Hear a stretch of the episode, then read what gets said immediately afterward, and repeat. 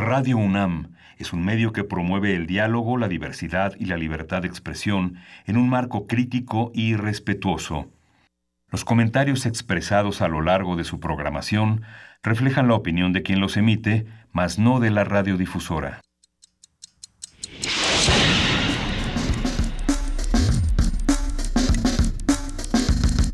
Primer movimiento. El mundo desde la universidad.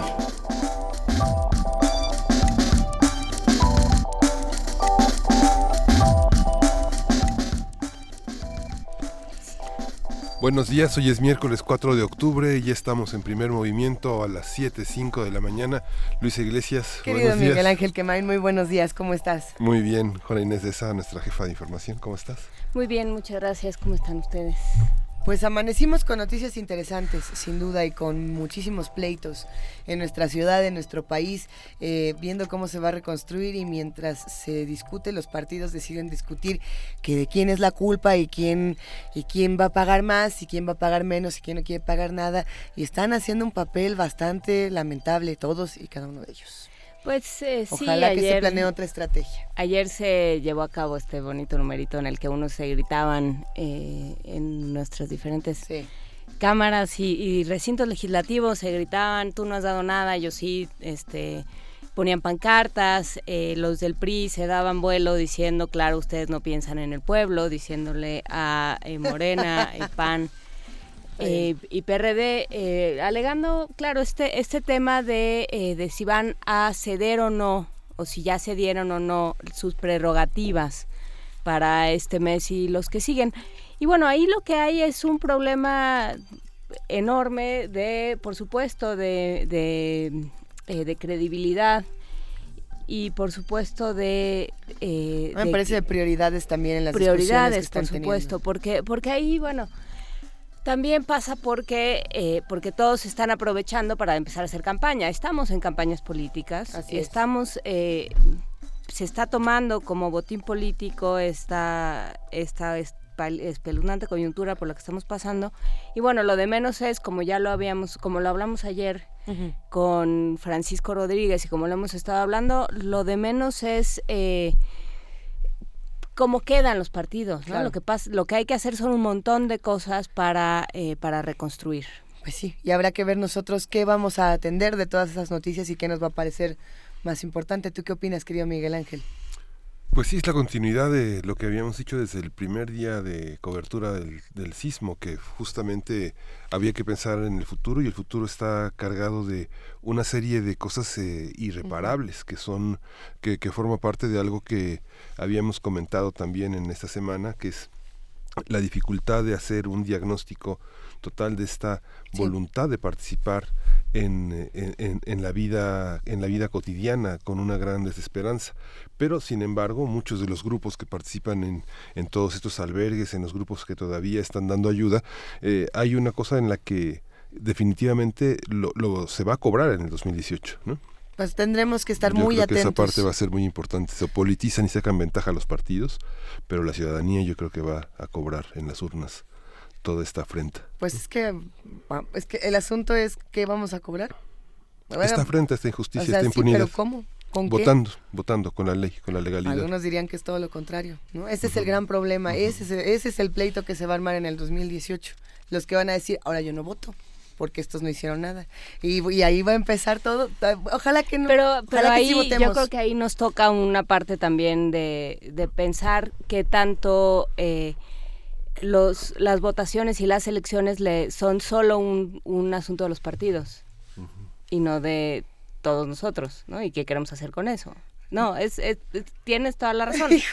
de aquí a que llegue el 2018, espero que todos juntos. De aquí a que llegue, es pasado mañana, Luis Ya lo sé. ¿Ya, Cada día ya, pusiste tu árbol de Navidad? Ya. ¿Ya hiciste tu calaverita? ya, por supuesto. Mientras todo esto sucede, ¿qué va a pasar esta mañana en el programa, querido Miguel Ángel? Vamos a tener el quinto foro mundial de gastronomía. Eh, de gastronomía mexicana en Estados Unidos, está dedicado a la cocina mexicana en Estados Unidos. Y vamos a tener a América Pedraza, que es historiadora, investigadora del arte popular y la cocina tradicional. Y además está ya aquí, eh, cerca de la cabina de primer movimiento.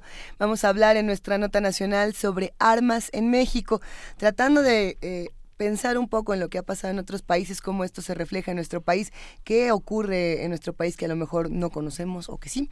Alejandro Ope, analista de seguridad, va a estar con nosotros y será una buena discusión. Sí, la relación entre Cuba y Estados Unidos que no cesa de tener matices y complejidades en uno y otro lado de, esta disputa va, va, a estar comentado por Eduardo Bueno León, quien es investigador del doctorado en estudios latinoamericanos de la UNAM y es un analista político que hemos tenido aquí en primer movimiento sobre América Latina.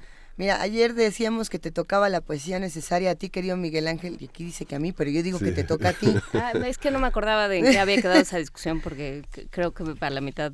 Fue un de Tim Marín de... Lo dividimos y, está bien. ¿Qué te parece, Miguel Ángel? ¿Quieres tu poesía necesaria? ¿Estás preparado? Preparado. Nació preparado, Miguel Ángel. ¿Y qué más va a ocurrir? En la mesa del día tenemos una conversación con Luis Guacuja, quien es responsable del programa de estudios de la Unión Europea y del posgrado de la UNAM. Él va a estar con nosotros junto con Gerardo Maldonado, profesor de estudios internacionales del CIDE, para hablar qué sigue sobre Barcelona, qué sigue sobre Cataluña, con todas estas eh, visiones que, que, hemos seguido aquí en Primer Movimiento y que representa todo un desafío para la España de pasado mañana. Hablando de votaciones. con el mensaje del rey de ayer diciendo, de, ningún momento diciendo que se arrepentían y que ni que mandaba ningún tipo de respeto, ni de cariño, ni de solidaridad a quienes fueron lastimados el, el domingo, antes, eh, muy por el contrario. Eh, primero dijo que, que pues pues eso les pasaba por andar faltando a la legalidad. Tengo, tengo un interés muy particular con esta nota, no solamente de pensar en, en los líderes, en Puigdemont, en, en Rajoy, en el rey, pensar también en qué exactamente hizo la sociedad catalana para poder llevar a cabo este referéndum, pensando en lo que ocurrió un día antes. Pero a ver si lo platicamos más adelante, porque ya no tenían urnas, ya no tenían boletas, ya no tenían esta, no tenían estos registros. Eso quiere decir que están muy organizados y que están preparados para lo que iba a pasar, que sabían exactamente lo que iba a pasar. Bueno, cuando termine esto, vamos a hablar de Violeta Parra, un homenaje para un siglo, después de vivir un siglo, homenaje a Violeta Parra, conversación con Frino, fundador de la Mula de Siete, y va a estar buenísimo. Así que los invitamos a que se queden con nosotros de 7 a 10 de la mañana en el 860 de AM, en el 96.1 de FM, en www.radio.unam.mx y a partir de las 8 de la mañana los invitamos a que nos sintonicen en TV UNAM. Tenemos ya aquí a la curadora de esta mañana, la que va a poner la música y además la que les pone la música todos los días en Radio UNAM y les muestra alternativas que probablemente no habían escuchado antes. Ella es Dulce Wet, jefa de la discoteca de Radio UNAM. ¿Cómo estás, querida Dulce? Ay, pues Hijo. verdaderamente es, es mucho lo que, lo que sucede, ¿no? Y bueno, y no hemos hablado de la corrupción, que creo que es, otro tema también mucho, muy importante cuando hablan de elecciones bueno, pues cuántas veces se han caído los sistemas, cuántas veces este por unos cuantos votos parece que no se pueden cambiar las cosas, entonces creo que nos enfrentamos verdaderamente a una problemática muy muy fuerte. Y creo que la única solución verdaderamente está en la ciudadanía, en que participe más, porque ella misma puede ser quien...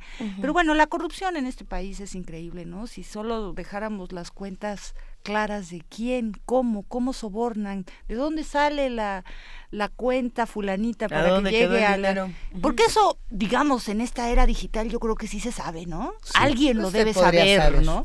Pero nosotros no. A nosotros no nos dejan saber eso, ¿no? Sí. Y yo creo que lo denunciamos? ¿Cómo nos, tenemos que hacer algo para para que eso por lo menos este por lo menos tengamos la confianza de que si votamos eh, pues habrá un resultado porque también cuántas veces no ha sido así, ¿no? Uy, sí está tremendo, verdaderamente tremendo. Ayer leía yo un este un artículo en la jornada de todos los psiquiatras y todos la asociación de médicos en Estados Unidos. El artículo se llamaba La peligrosidad de Donald Trump, que dicen, eh, han firmado ya muchísimos, en donde dicen, bueno, pues este señor está mal en la cabeza, no puede pues estar. Y bueno, y sigue arriba, ¿no? Vamos a ver cuánto tiempo.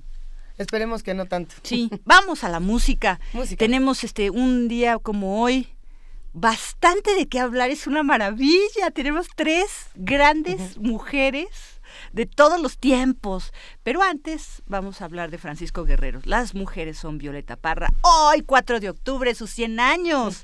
Por supuesto, Jenny Joplin, que se suicidó un día como hoy a los 27 años. El Club de los 27. Y también alguien que murió muchísimo más grande, afortunadamente, Mercedes Sosa. Qué cosa más increíble lo que sucedió en efemérides este 4 de octubre. Voces Pero bueno, poderosas. Exacto, voces poderosas en muchos sentidos. Antes tenemos otra efeméride de Francisco Guerrero y para finalizar Gabriel Elizondo, compositor y guitarrista flamenco, del cual hemos transmitido sus dos primeros álbumes, El arrullo de mis muertos y Gloria. Tiene su tercer álbum, este se llama Azar para guitarra flamenca y violonchelo, que presenta mañana en el claustro de Sor Juana. Habían pensado en la sala de cine, esa está afectada, entonces va a ser en el patio, pero bueno, sí se va a llevar a cabo. A mí lo que me gusta mucho de esta presentación del disco es que van a tocar todo el disco. Este, Irene Carrasco es una extraordinaria violonchelista, y entonces, bueno, si ustedes quieren, inclusive, pues escuchar testimonio de oídas para que vayan más o menos este, ambientándose ¿Y eso esta semana a la una de la mañana, por supuesto. Este, pero este se pueden ambientar un poco o si no, el, si no se quieren desvelar entre semana porque los desvelos son lunes y miércoles, bueno, pues desvelense viernes y sábado, ¿no? Viernes y sábado y podemos escuchar un poco escucharemos a Elizondo hablando un poco de azares para guitarra flamenca y violonchelo y una pieza que se llama Una Bulerías, Los Puros, que con esa abre el disco. Les, de hecho, les quiero contar que primero salió en testimonio de oídas el disco completo y después ya va a presentarse en sus dos formatos, digital y físico, mañana a las 8 de la noche en el claustro de Sor Juana. Pero bueno, empecemos con los 489 años de Francisco Guerrero. Hay dos Franciscos Guerreros. ¿eh? Hay uno increíble. Bueno, este es el Renacimiento y que junto con Cristóbal de Morales y Tomás Luis de Victoria es verdaderamente la gran tríada de la música renacentista española. Pero también tenemos un Francisco Guerrero increíble y muy vanguardista, compositor de la segunda mitad del siglo XX. Bueno, este Francisco Guerrero, ¿qué fue? Bueno, además de compositor, sacerdote, cuando decimos en ese entonces maestro de capilla, era como todo como todo lo podía hacer.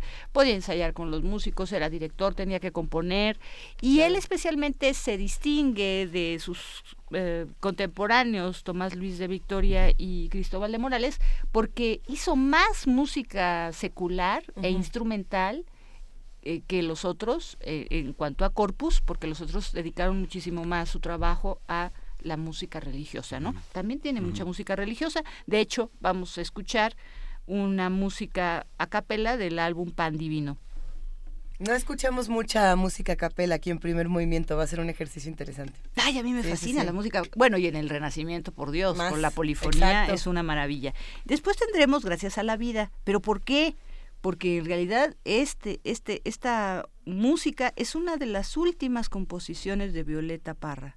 Eso, ¿quién lo diría, verdad? Pero así es, ¿no? Ella estará en la voz, en la guitarra, en el cuatro venezolano y el álbum así se llama, Las últimas composiciones de Violeta Parra.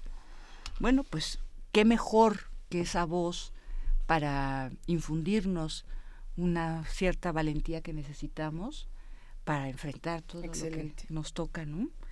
Y gracias a la vida, bueno, por lo menos también gracias a que estamos vivos, ¿no? Los que no nos tocó, porque ya, yo ya sí, la verdad es que ese dicho que dice, aunque te toque, si te pones, aunque, si no te pones, aunque te toque, y si te pones, aunque no te toque. O sea, verdaderamente es, es, es verdaderamente cierto, ¿no? Y bueno, hablar de Janis Joplin también es como muy importante, ¿no? Por toda la influencia que hizo. Bueno, a mí me sorprendió muchísimo, por ejemplo, que le dieran en 1995, después de muchos años, pues ya de haber muerto, ¿no? Si murió en 1970, ¿no? Que le dieran este premio del Grammy, que pudiera estar en el Salón de la Fama del Rock and Roll después de tanto tiempo, pero en verdad cuando oímos su voz desgarradora, pues no podemos más que también sentir otro tipo, otro tipo de emociones, ¿no? Lo que em, implica el rock and roll en toda su historia, eh, transgresora, podríamos decir, ¿no? Y tenemos Summertime. Esta es una área de la ópera por Jean Bess. Eh, la, la música es de George Gershwin pero la letra es de Dubois Howard, Dorothy Howard y también Ira Gershwin, ¿no? entre cuatro se pusieron. Puro, bueno. Sí, así es. Y esto, esta es una de las primeras piezas que ella eh, cantó en el concierto de Live in Witherland. Eh, es su segundo álbum todavía, antes de que eh, se independizara. Y digamos, tan poco tiempo que tuvo de vida, y, dejó un legado como mucho, muy importante, creo yo, ¿no? Cierto. Y esto, pues, un gran clásico, creo que, les digo, ahora sí la curaduría quedó, pero como anillo al dedo, pero para primer movimiento, pero la verdad es que fue fortuito, ¿no? el, cayó, el miércoles cayó en 4 de, de octubre, ¿no? Excelente. Y bueno, Mercedes Sosa, que un día como hoy, pero de 2009, eh, fallece y que también es un ícono verdaderamente en toda la región, ¿no? Y eh, el libro que es también otra coincidencia muy curiosa, ¿no? Mujeres Argentinas, que salió en 1969, fue la primera, una de las primeras piezas que cantó fue Alfonsina y el mal y el marco de, de Ariel Ramírez, que además en la interpretación que vamos a escuchar, él es el que toca el piano, ¿no? Entonces, este, pues también vamos a tener un gran clásico, ¿no? Porque, bueno, ustedes saben que Alfonsina y el mar es un homenaje a la poetisa Alfonsina Storni, que se suicidó. o sea, también este, este día está lleno de tragedia, ¿no? Porque que estas dos mujeres, tanto Violeta Parra como Jenny Joplin, se hayan suicidado, pues también habla de, de cómo está descompuesto el mundo en cierto sentido y después de cierta lucha, pues ya, este la verdad es que claudicaron, ¿no? Pues una, un gran día, en efecto, para las efemérides musicales. Muchísimas gracias, Dulce de, nuestra discoteca Joaquín Gutiérrez Heras de Radio UNAM. Y recuerden que sí, como dice Luisa, ella está poniendo la música todo el tiempo. Pues no soy yo solita, bueno, ¿eh? Somos todo un equipo, pero... Es pandilla. sí, es una pandilla muy interesante porque el trabajo en equipo en radio yo creo que es fundamental. Así es en muchos sentidos. Y, y, bueno, pues también son cuatro cabezas que piensan diferente, que tienen distintos gustos, que sacan de los estantes y de distintos lugares, bueno, hasta cinco y más, porque pues también nos ayudan este quienes con nosotros quieren hacer su servicio social y verdaderamente son verdaderamente muy buena ayuda. Y bueno, nuestra bibliotecóloga también este hace la barra de rock, la barra de cine en este los sábados en la noche. Entonces, sí, pues es un equipo verdaderamente pues esto no acaba, ¿no? Siempre son 365 días, 24 horas. No son tantos, ya tenemos mitad y mitad de música y de palabra, pero pues la responsabilidad sí está ahí todos los días. Pues arranquemos con música. ¿Con cuál empezamos, querida Dulce Wet? Vamos a empezar precisamente con Francisco Guerrero. Ahí está. Eh, que nace un día como hoy, en 1528. Pan Divino para coro mixto a capela. La música del álbum Salga Torillo es pura música española del Renacimiento con la Compañía Musical de las Américas dirigido por Joseph Cabré. Gracias, queridísima Dulce Wet. Adelante, música.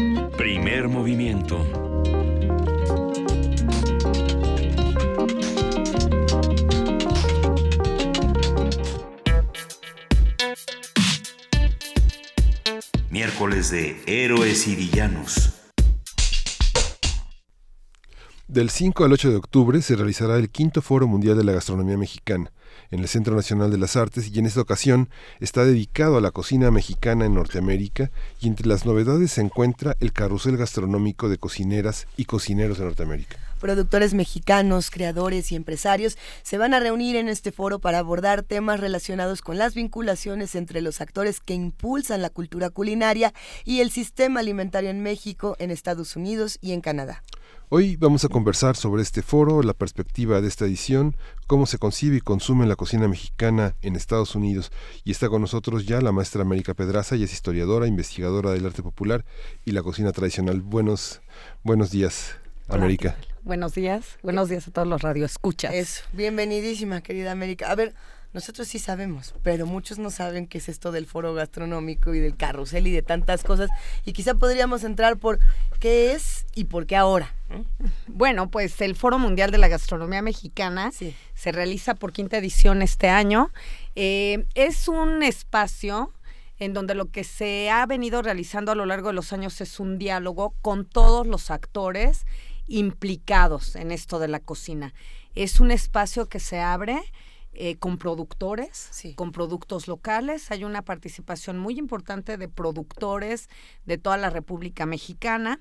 Hay un programa académico que está destinado a coadyuvar a la formación de los más jóvenes. Debemos decir que este año, por las situaciones de todos conocidas, la inscripción al programa académico para todos los estudiantes del país interesados en asistir es gratuita. Regularmente este hay un eh, eh, en esta ocasión debemos decirlo es es ah, abierto. Únicamente tienen que entrar a la página del Conservatorio de la Cultura Gastronómica registrarse y mañana cuando lleguen eh, van a, a, poder acceder con su gafete como estudiantes.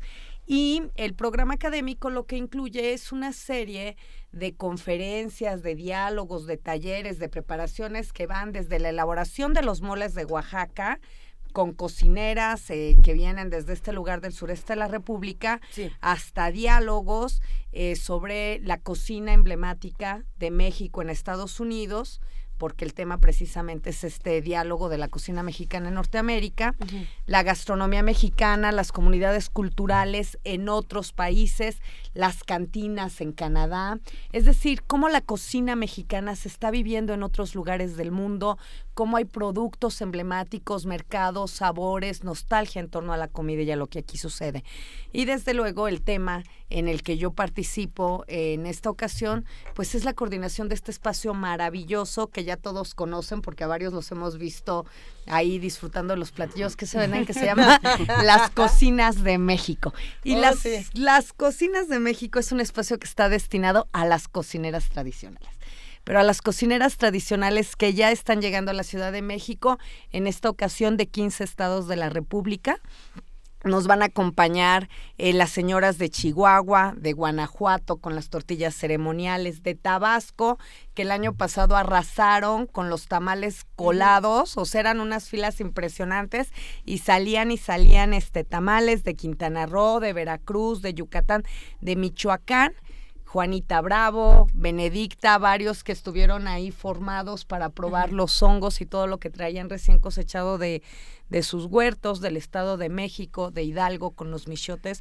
Y recordemos que este espacio de las cocinas de México es un espacio dedicado a estas señoras consagradas en sus cocinas. No es un espacio en el que vienen los restauranteros ni los chefs, los habrá en otros espacios del foro pero este pasillito reúne a estas señoras con su saber hacer. Son eh, mujeres a las que se recurre para que elaboren eh, los menús de boda cuando se casa alguien en el pueblo. Son las señoras que se encargan de preparar eh, lo que se va a consumir durante la fiesta patronal. Son las señoras que saben del saumerio, que conocen eh, los ciclos agrícolas de sus comunidades y de sus localidades. Y además, este año, por primera vez, además de venir y de tener una venta directa, esto también es importante que lo señalemos, Las señoras que vienen al espacio de las cocinas de México van a compartir con todos los que lleguen a ese espacio en el Centro Nacional de las Artes sus preparaciones. Van a estar cocinando en la mañana, van a salir muy temprano a la central de abastos, que les encanta. Eh, se dan sus vueltas ahí, llevan, traen se nos han perdido, pero siempre las hemos encontrado porque les resulta eh, fascinante. Entonces ellas van a ir mañana muy temprano a la central de abastos. muchas traen el nistamal de sus comunidades. Van a ver ahí, no se asusten, no se asombren, un molino eh, que va a estar preparando las masas para los distintos tamales. Y bueno, pues ya están llegando desde el día de hoy eh, las señoras de Chiapas, de Copolla. Ellas sí llegaron desde el lunes y desde el martes porque van a aprovechar para impartir algunos talleres y algunas otras cosas. No, nos preguntaron desde el día de ayer, perdón que me adelante con una pregunta porque sé que hay muchísimas cosas que preguntar y mucho que estudiar sobre este foro, eh, de la comida mexicana con insectos que les ha parecido algo muy interesante y que sí va a haber, que sí va a haber bichos. Y juro que no es pregunta mía. Lo que pasa es que ahora me traes un asunto con los insectos desde me el estado, otro día. Me he estado juntando con mucho... ¿Con lepidópteros? Eh, eh, insectófago iba a decir. Pero sí, en efecto, cuéntanos un poco más de esto. Exactamente, sí va a haber eh, una, un taller en donde se van a elaborar em, guisados Sí, sí, sí. Ya un letrero que dice, favor de no golpear la Que van a impartir, sí. Perdón, es que yo me emociono muchísimo. Es la pasión. Lo siento, es la pasión y este y los encargos que también me hacen las señoras de que por favor vayan, de que por favor no las dejen solas y de que por favor se acerquen porque traen un chorro de cosas y, y, que no las dejen solas. Y respecto a los insectos, efectivamente van a traer preparaciones. Estoy buscando aquí porque hay un concurso y en el concurso se registraron varias cosas con eh, tus insectos, pero si ahorita no los encuentro, yo te invito a que pases a cada uno de los puestos para que te los dejen ahí. pero seguro sabemos que, seguro que encontramos. Sabemos de, bueno, de los escamoles que son larvas, en realidad, de, los jumiles, los cocopaches. Es que he estado comiendo muchos. ¿Y qué más? O sea, algo así Mira, exótico. Vienen, por ejemplo, para porque para aquí de, de Villaprogreso van a traer unas tostadas de arriero con ensaladas de nopales, insectos y una salsa de tantarrias. Entonces, nada más. no traigo aquí como todo el menú. Sí te garantizo que va a haber insectos. Ustedes acérquense y además los invito a que los vayan descubriendo en cada uno de los módulos. Recuerden quienes ya han estado en el foro y a quienes no, les hacemos saber que el espacio aquí es abierto y es directo con las señoras. Nos hemos dado cuenta de que mucha de la gente que escucha eh, sobre el foro en este programa van a hacer entrevistas, los chicos este, llegan no nada más a probar, porque es un espacio en donde pueden eh, hablar e intercambiar e interactuar con las cocineras tradicionales del país.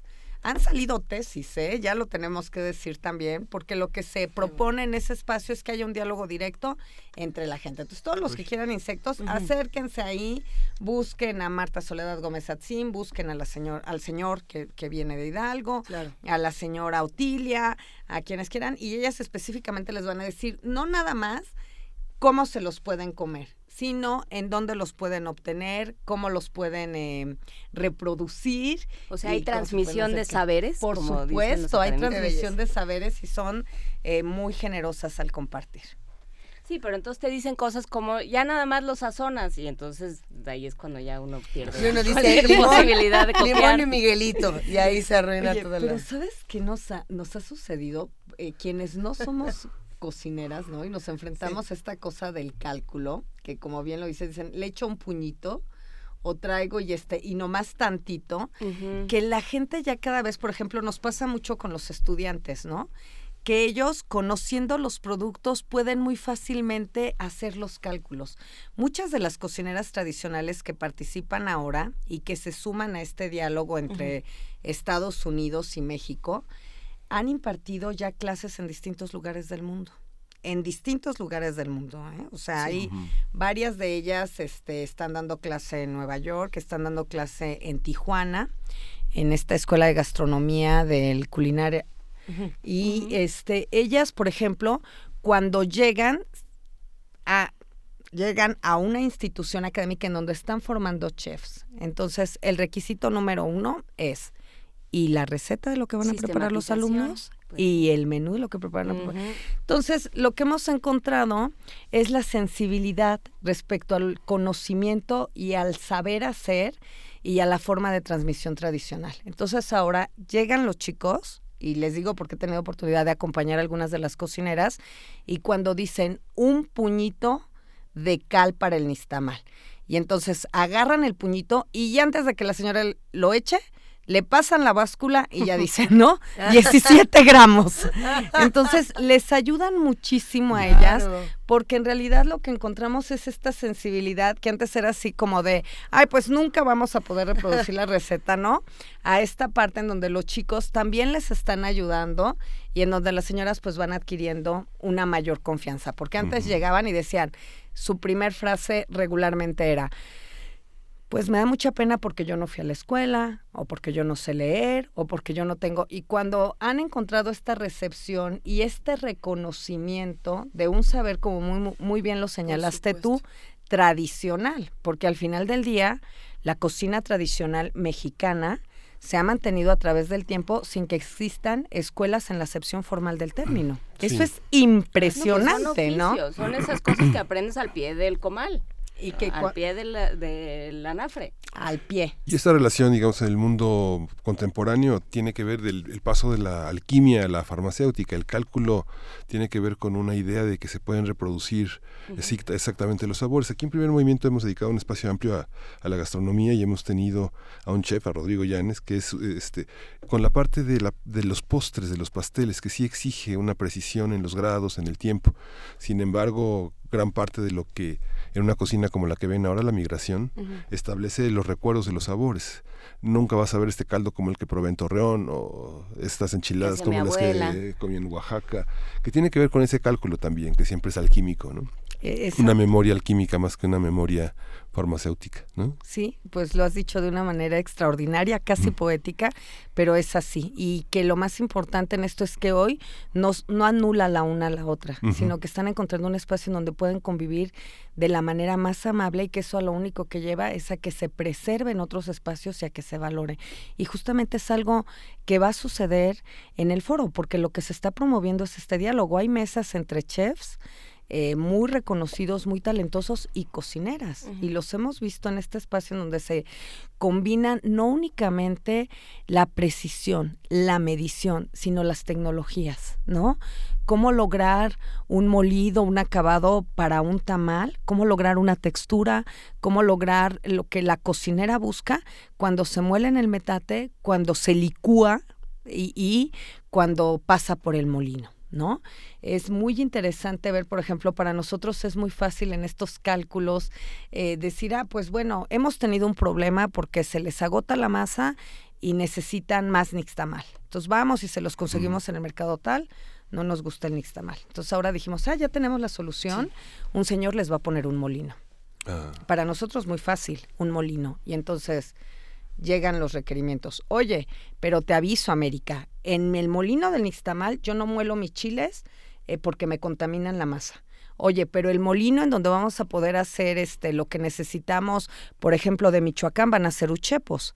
Saben, el, el uchepo es un tamal que se realiza, que se hace a base del elote muy tierno.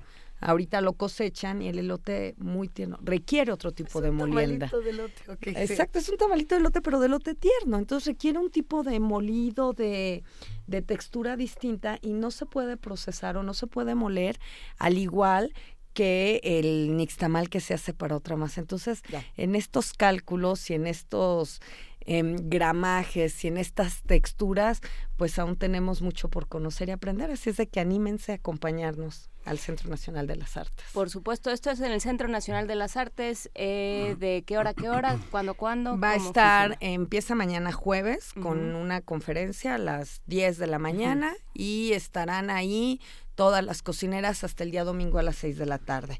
Ellas van a preparar sus alimentos desde muy temprana hora y estarán poniéndolos a la venta a partir de las 11, 12 de la mañana. Venta. Y hasta que cierra. Sí. Este espacio de las cocinas de México va a tener este año esta modalidad de venta directa. Sobre todo, eh, siempre ha sido un, un, espacio de venta directa, antes era como con boletos y esta cosa, pero hoy eh, sí es la intención mucho que las señoras de Oaxaca, de Chiapas, de Veracruz y en general de todas, que ellas puedan realmente saber que pueden vivir de lo que saben hacer. Y ese ha sido el reto realmente lo que se ha logrado a través del foro. Eh, ir haciendo una política en la que ellas cada vez puedan no nada más vender por vender, sino ir calculando. Van a tener un taller en paralelo que les ayude a calcular esto, porque justo en lo que tú mencionabas, ¿no? De, de manera extraordinaria respecto a cómo se pesa, cómo se grama, cómo pasamos de la farmacéutica a la alquimia, eh, ellas también han tenido que aprender a cobrar. Mm. ¿Sabes? Este, claro, porque según ellas no saben hacer nada. No saben hacer nada. No tiene ningún chiste lo que hacen. Pero además viene otra parte en donde dice, no, pues yo puedo hacer la comida para toda la gente, para 400 o 450 personas. Y entonces, cuando tú les haces ver que no son solo ellas las que la hacen, sino que si va a haber una boda, tienen que ir a buscar a las hijas, a las nueras, a las comadres, logran armar un grupo de 20 o de 30 gentes cocinando. Para, o sea, estamos pensando como en la equivalencia de lo que sería aquí un banquetero, ¿no? cuando les haces ver eso, de que para elaborar tal cantidad de cosas no es una sola persona, una sola familia, sino muchas gentes involucradas, muchas horas de trabajo, muchísimo. Exacto, eh, es muy interesante verlo. Entonces, en este crecimiento ya a lo largo de cinco ediciones del foro, lo que se ha tratado es que las señoras aprendan a valorar lo que saben hacer y aprendan a ponerle un precio. Y en ese, en, en ese eh, que, que valoremos unos y otros, ¿no? Ellas lo que hacen y, o sea, nosotros ellas lo que, saben hacer y nosotros lo que ellas saben hacer y, nos comamos lo que ellas saben hacer. Eh, ¿Cómo funciona la otredad? Porque tú, eh, acaba, me acaba de pasar, vinieron, a nadie le importa, pero vinieron unos seres humanos desde Idaho. Claro que nos importa, querida Juanita. no, Siempre nos es que la cara de un ser humano cuando prueba un sopa de cochinita por primera vez, y claro, eso no lo, o sea, eso, eso sí se paga en este sistema, en un sistema capitalista, pues tiene que tener un precio. Pero, pero también forma parte de introducirse a otro mundo completamente, salirse absolutamente de, de aquel lugar de donde uno es y entrar a otro. Y eso lo dan las cocineras tradicionales. Eso no lo puede dar nadie que no sepa hacer cochinita pibil, punto. ¿Cómo, En este, ¿cómo, ¿Cómo funciona la otredad? Mm, te voy a decir, ¿cómo sirve la otredad? O sea, en México la experiencia de ser vistos por el otro, a lo que nos ha ayudado, para lo que nos ha sido útil, digamos, ha sido para valorar lo propio, ¿no?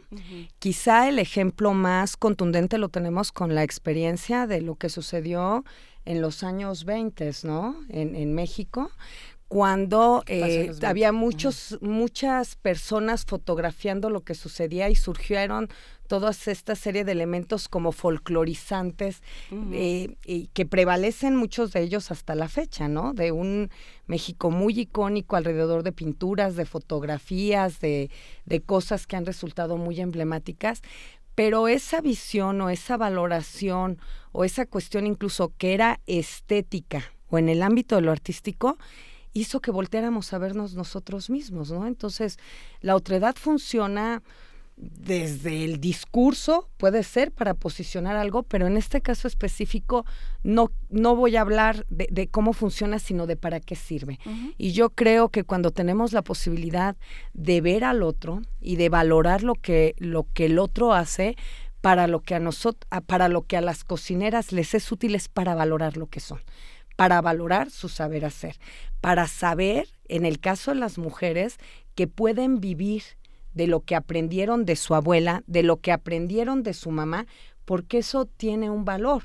Es decir, cuando tú hablas con las señoras y han ido pasando de este discurso de lo que yo sé hacer no vale porque no lo aprendí en una escuela, a no nada más darle un valor, a lo mejor no se lo dan, pero muchas de ellas han llegado a establecer pequeños restaurancitos, pequeños lugares de comida, vienen a la Ciudad de México, imagínate lo que significa, ahora un poco menos, pero hace algunos años las señoras vienen como debe de ser, ¿no? como debía de ser en su entender, acompañadas de su marido y de sus hijos. O sea, porque cómo vas a ir a hacer tortillas o cómo vas a ir a hacer tal o cual cosa sola, este, sola ¿no? Entonces, también yo creo que, ha ido sucediendo este proceso de empoderamiento, ¿no? de, del saber eh, que lo que tú haces, ¿vale? Y que para ellas, por ejemplo, ha sido muy interesante también em, el hecho de que hay muchos estudiantes ayudándolas y viéndolas. Y cuando tú ves un estudiante de la Ciudad de México, de cualquier escuela de gastronomía, que se quitan el sombrero, o sea, frente a lo que ellas saben hacer, frente a la sencillez, con que les permiten aprender, es algo interesantísimo, ¿no? Hay una pregunta que te quería hacer, una pregunta de cliente, como dice Juana Inés. Pregunta de comprador. sí, mira, ¿cómo, ¿cómo se introduce a un niño a la, a la cocina mexicana? ¿Cómo juega la infancia en un foro como este? Ya no quiero regresar a los bichos, pero insisto que los chapulines es una gran manera de acercar pero a los niños. Pensando, el, pensando en la, en, la, en la catsup, en la mostaza, en todo lo que está en la comida rápida en Estados Unidos y cómo se integra una cocina este, fuera de las... Este, papas fritas, la ¿cómo, cómo se integra una cocina donde hay una diversidad de salsas, este, eso no porque le pica al niño, no porque tiene mucha grasa, toda una serie de prescripciones que uno va escuchando en distintas cocinas. ¿Cómo se enseña a comer a un Abra la boca, cierra los ojos. Yo creo que lo que tú dices tiene un alcance impresionante. O sea, porque lo que estás hablando no es cómo desarrollar públicos, sino cómo mantener viva una cultura. Esto es lo que, eh, tu pregunta bien sencillita, ¿no? O sea, no es cómo comemos, sino cómo mantenemos vivo lo que comemos. Y es realmente muy complejo. En el foro hay un taller dedicado a los niños, pero sobre todo hay un proyecto a lo largo de todo el tiempo. Y yo te diría, no es nada más eh, el tema del foro, es el tema de la vida cotidiana, de la mercadotecnia, del prestigio, asociado a los alimentos, de lo que los niños sienten que deben de comer para tener cierto estatus. Y aquí la invitación es a todos tus radioescuchas a que conozcamos y a que no tengamos miedo, a que nos atrevamos a conocer lo que se come en México, porque eso está vinculado a lo que producimos, eso está vinculado a lo que tenemos al alcance de la mano y eso está vinculado a lo que somos. En este momento, eh, te voy a decir algo que escuché de Chepina Peralta. Un día coincidimos con ella en un evento, me parece que en, Michoacán, en el encuentro de cocineras tradicionales, y fuimos a comer a un restaurante.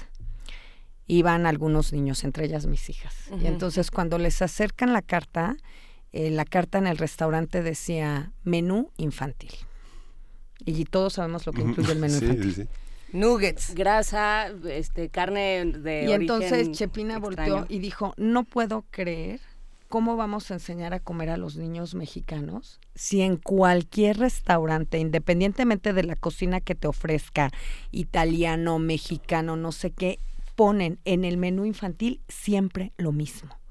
¿Cómo van a desarrollar los niños el gusto por la comida por la diversidad alimentaria. Si van a la fiesta infantil, llegan al restaurante de 20 pesos y llegan al de 200 y el menú infantil siempre les ofrece lo mismo. ¿Por qué piensan que los niños no tienen derecho a comer bien? ¿Por qué no pueden llegar y comerse un arrocito a la mexicana con chícharo y zanahoria? ¿Por qué los tenemos que formar? Y entonces es cierto, porque estamos creando un público para que el día que sean adolescentes y el día que sean adultos sean clientes de los negocios de hamburguesas independientemente de la calidad de la carne, del sabor y de lo que sea. Yo creo que esto que tú planteas eh, nos, nos lleva y nos obliga como adultos a conocer esta realidad alimentaria de nuestro país, que no es el de la fritura y que no es el de lo que engorda. Cuando ustedes tienen oportunidad de hablar con las señoras, eh, con las señoras cocineras, lo primero que ellas les dicen es eso, ¿no? Dicen, yo, por ejemplo, puedo preparar mis hongos o puedo preparar esto, puedo preparar aquello, y no necesariamente va frito. Hay un posicionamiento también de que toda la cocina mexicana engorda y de que toda la cocina mexicana tiene que ser mega frita, como si fuera, perdón, cocina de Disney. Y esto precisamente lo que está abriendo es un diálogo de cómo están reproduciendo la cocina mexicana los restaurantes en Estados Unidos. Y cómo en este momento en que es urgente, ¿no? Trascender todas las murallas y trascender todos los espacios, la cocina lo está haciendo. Pero ahí estás planteando dos problemáticas distintas muy interesantes, América. Por un lado, la comida rápida existe en nuestro país y tiene el eco que tiene porque no existen ah, recursos o políticas públicas que apoyen a las diferentes familias para que puedan alimentarse de otra manera. Y esa es la razón por la que no pueden acercarse a comida mucho más saludable, que tiene un precio mucho más alto, sea eh, productos orgánicos, productos... Sin embargo, es porque a veces no buscamos bien. Y si aprendemos a hacer lo que se plantea desde este foro, que es un contacto directo con las personas que trabajan estos productos, que los venden desde sus comunidades y que lo que están haciendo es un ejercicio profundamente autogestivo, ahí ya tenemos como, como algo diferente, ¿no? La comida no solamente es ponerse en la papila gustativa del otro, también es realmente hacer una, un, colectivo distinto. Me parece fascinante todo lo que estás planteando desde este foro y, sobre todo porque creo que en un momento tan difícil como este lo necesitamos.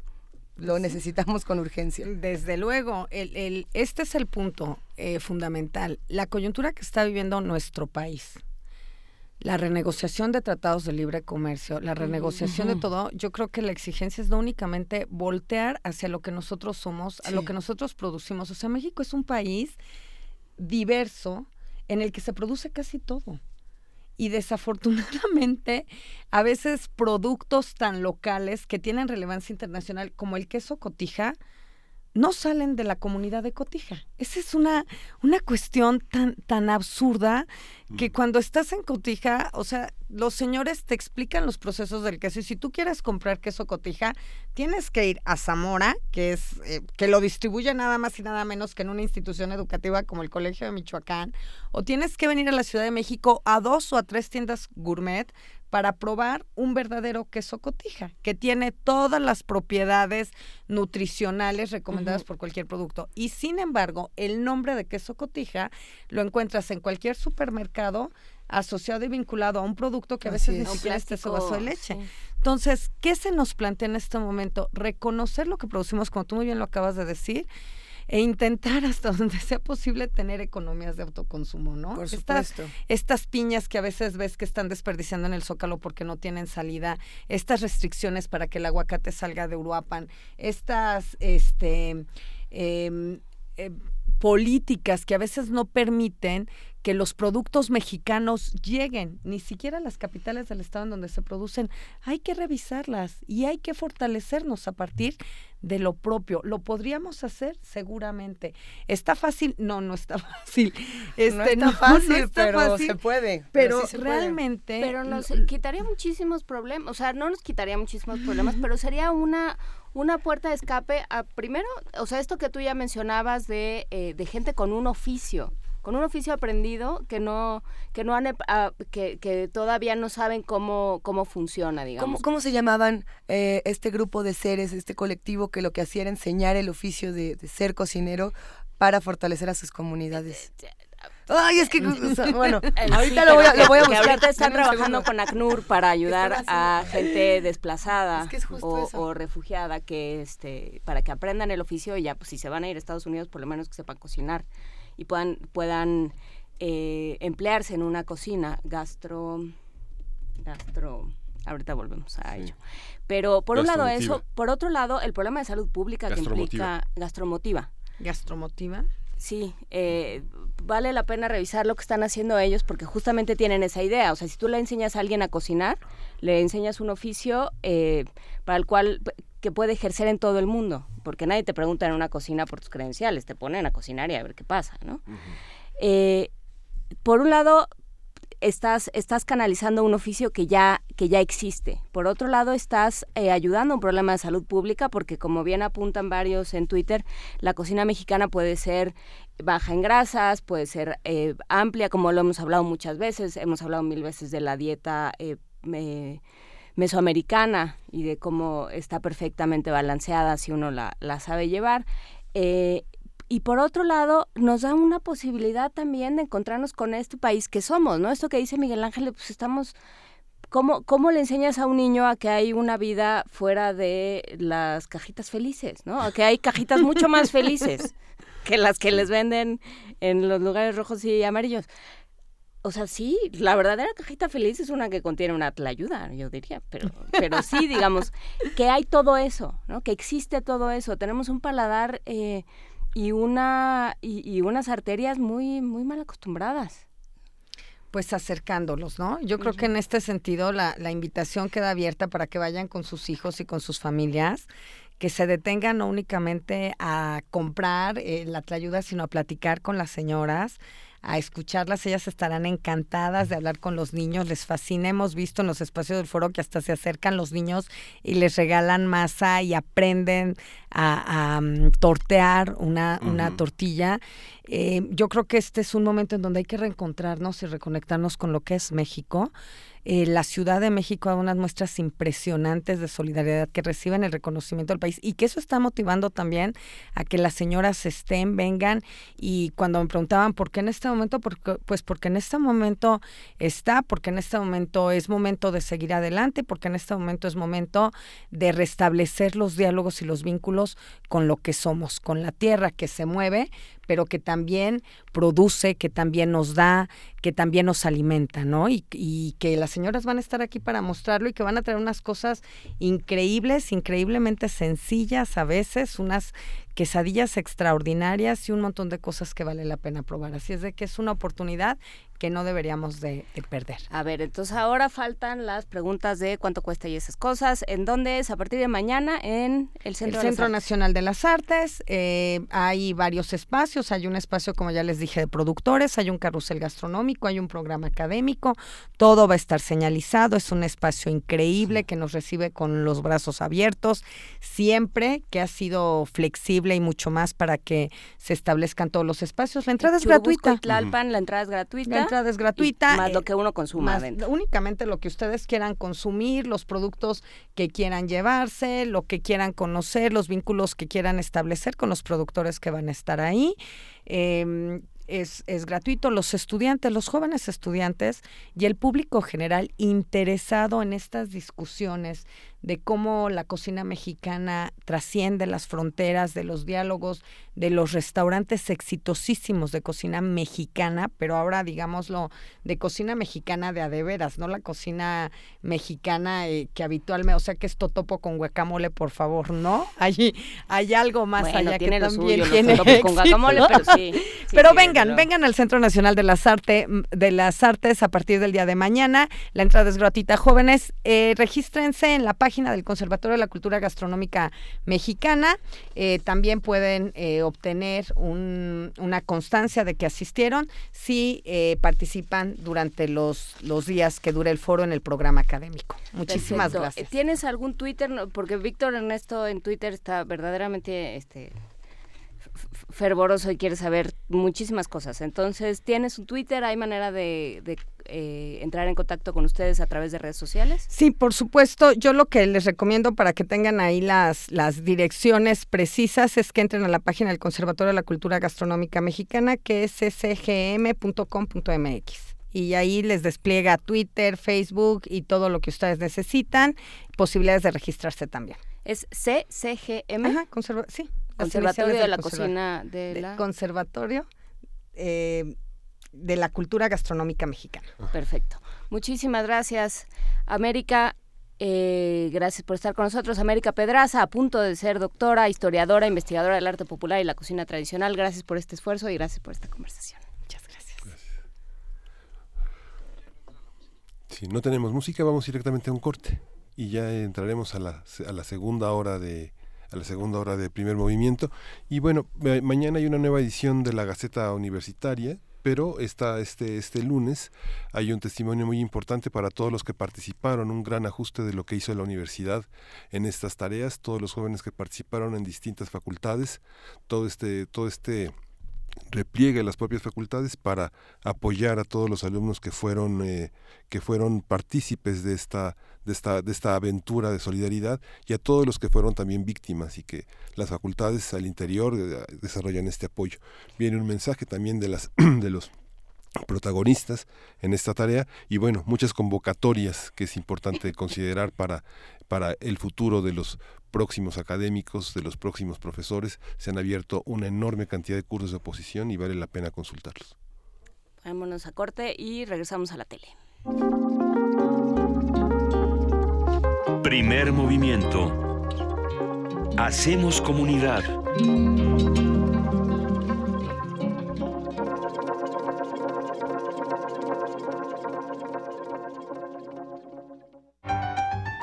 Como los pulpos, los escritores son más sabrosos en su tinta. una producción del Instituto de Energías Renovables de la UNAM. Lunes y miércoles al mediodía por el 96.1 FM. Radio UNAM. Cine, teatro, danza, museos. La oferta cultural de la Ciudad de México es una de las mayores a nivel mundial. ¿Te gustaría planear un fin de semana inolvidable? Escaparate 961. La UNAM y la Ciudad de México en un solo lugar. Sintonízanos todos los viernes a las 3 y cuarto de la tarde. Y aprovecha todo lo que esta gran ciudad tiene para ofrecerte. Escaparate 961. Por el 96.1 de FM. Radio UNAM. Experiencia sonora.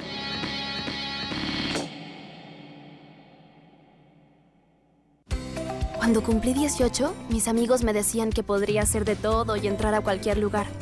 Para algunos eso es importante. Para mí hay otras cosas que lo son mucho más, como poder votar en las próximas elecciones y decidir quiénes me ofrecen mejores propuestas para resolver los problemas de mi comunidad. A mí mi país me importa y por eso saqué mi credencial para votar. Si también cumples 18, hazlo cuanto antes y sé parte activa de México. Instituto Nacional Electoral, INE. Llega a su última semana de exhibición la magna muestra Picasso y Rivera, Conversaciones a través del tiempo, integrada por 147 obras entre óleos, obra gráfica y decenas de objetos grecorromanos, ibéricos y aztecas. La exposición revela la influencia recíproca entre estos dos artistas, así como la herencia cultural reflejada en sus obras. Picasso y Rivera, Conversaciones a través del tiempo, se puede visitar en el Museo del Palacio de Bellas Artes.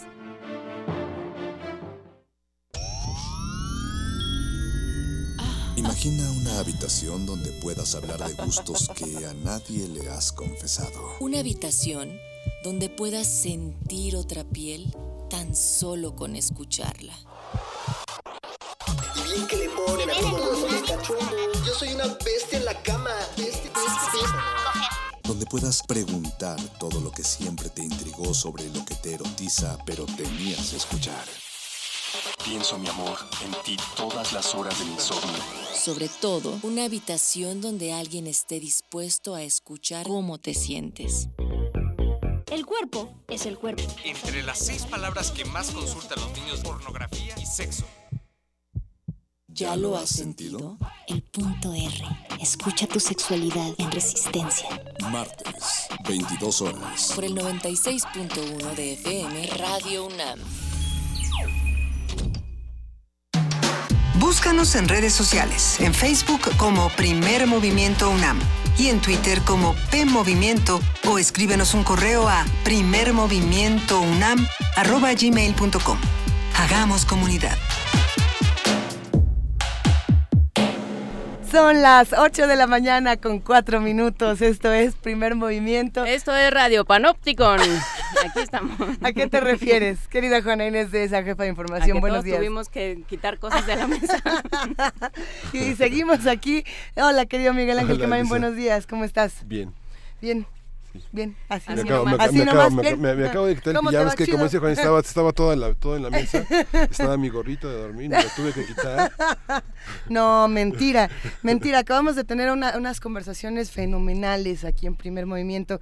Amanecimos esta mañana a través de Radio UNAM y en este momento saludamos a todos los amigos de TV UNAM que nos observan y que seguramente eh, tendrán muchos comentarios, muchas preguntas, muchas cosas para hacer comunidad con nosotros. Platicamos hace un momento con América Pedraza, historiadora, investigadora de arte popular, que organiza este quinto Foro Mundial de la Gastronomía Mexicana. También contamos con la curaduría musical de Dulce Wet y vamos a tener un programa lleno de información, pero sobre todo de discusiones que esperemos se den de manera prudente, de manera eh, pensada y no nada más en el grito. Pues, hablábamos justo cuando arrancaba el programa de cómo los políticos eh, se han encargado de pelear en diferentes espacios públicos de quién puso, quién no puso dinero para la reconstrucción del país, cuánto van a dar, que sí, no, que sí, sí. Eh, tratemos de que estas discusiones sean pensadas, por lo menos. ¿no? Sirvan de algo. Que sirva- ¿no? Porque exacto, si que nada de algo más nos sirvan. sirven para yo soy más bueno que tú y yo sí, como dijo el PRI, yo sí me preocupo por el pueblo. Ah, no, pues está bien. Qué bueno. Que se sigan preocupando así. Eh, no, no, ya no, que ya no se preocupen. Estamos en arroba P Movimiento, en diagonal Primer Movimiento UNAM y en el teléfono 55 36 43 39. Si nos quieren ver, estamos en www.tvunam.tv.unam.mx. Tenemos Facebook Live, que es diagonal TV UNAM. Y también tenemos eh, eh, señal en el 120. En, el, 120 de televisión. De cable por, de paga. Y en el 20.1 en televisión abierta le pone el 20 y se va a ir al 20.1 porque Directito. así son las televisoras. Así son. Pues quédense con nosotros. Vamos a algunas cosas importantes. Aquí seguimos. Primer movimiento.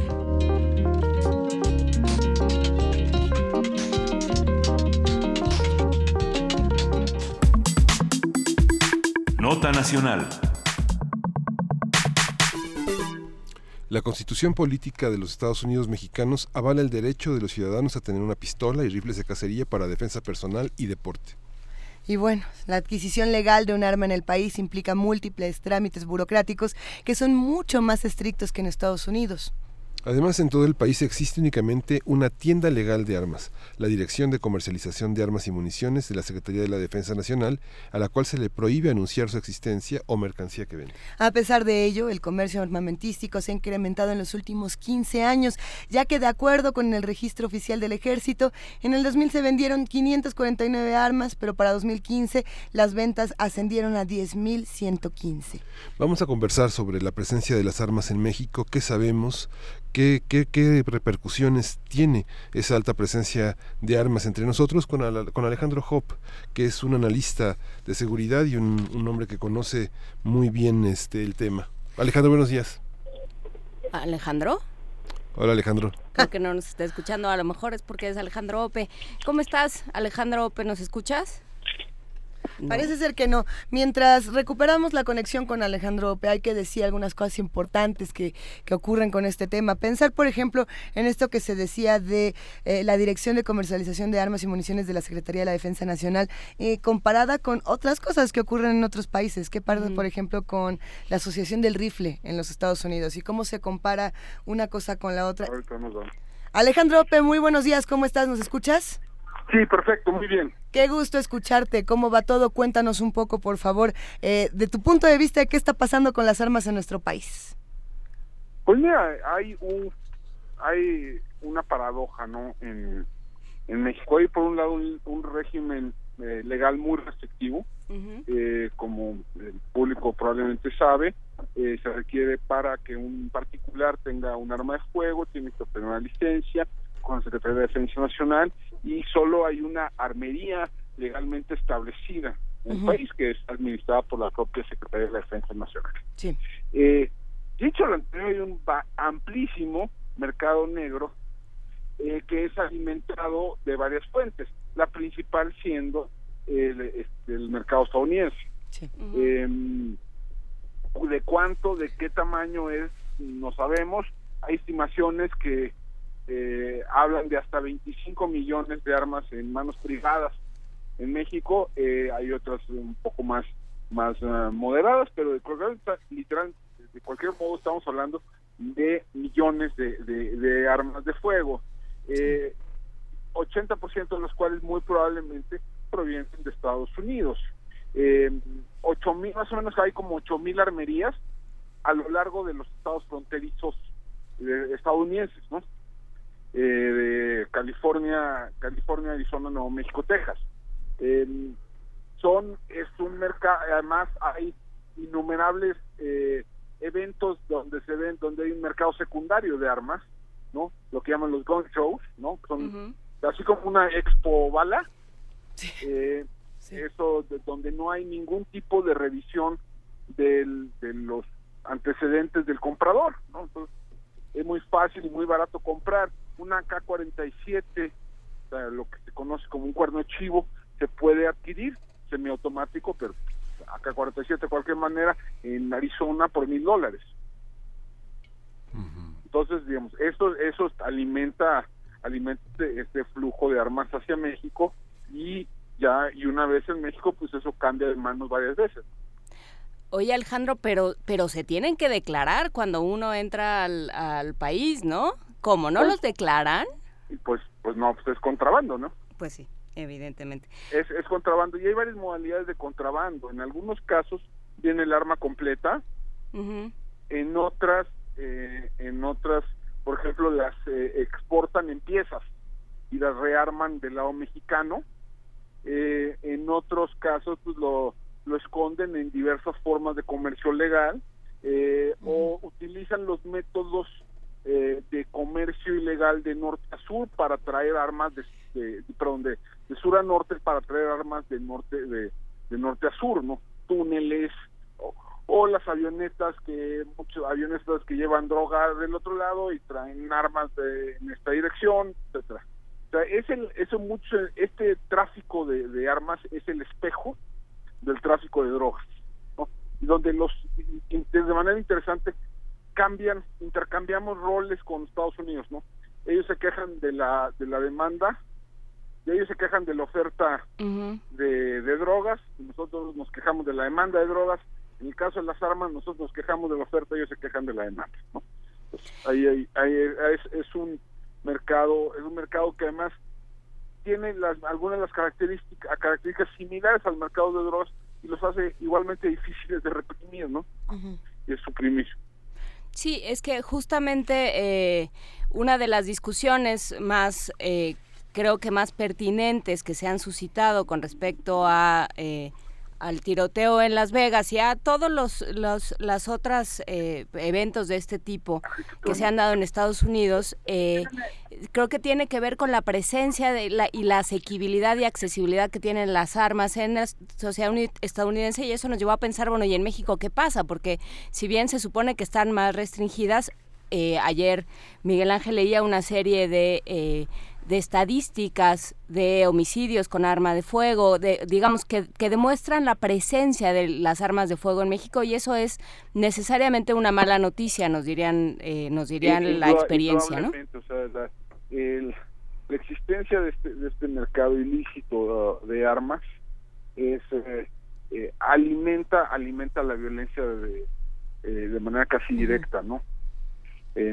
muchos conflictos escalan porque hay armas de fuego involucradas. Mucha, la, algunas actividades criminales son posibles porque hay armas de fuego. Em, hay, eh, es el instrumento, en muchos casos el instrumento básico de bandas criminales para, para realizar su, sus actividades, ¿no? Entonces sí es, es, es un problema serio. La permisividad de, la, de Estados Unidos, de la venta de armas, tiene repercusiones del lado mexicano, indudablemente. Eh, mira, eh, en algún no, no conozco estadísticas más muy recientes, pero hace, unos años, más o menos 80% de las armas que se incautaban, armas que se incautaban en México, eh, provenían de Estados Unidos. Y eso es como la mitad eran armas largas. Armas largas, es decir, rifles, rifles de asalto, AK-47, AR-15, eh, armas de, alto poder, ¿no? Eh, de calibre casi militar, ¿no? Eh, y incluso, incluso, digamos, armas aún más potentes, ¿no? La, los famosos, los Barretts, ¿no? Que son fusiles de calibre 50, son los que pueden atravesar, pueden atravesar blindaje, ¿no? entonces, las, estas pistolas que llaman las matapolicías, ¿no? Los 5-7, eh, son también relativamente fáciles de conseguir. Y además de, este flujo de armas, hay un flujo del que se habla menos, pero también muy importante, de municiones y, de, y de cartuchos. En el sexenio de Calderón, más o menos incautaron 9 millones de rondas de municiones, eh, eh, que lo cual es una barbaridad. ¿no?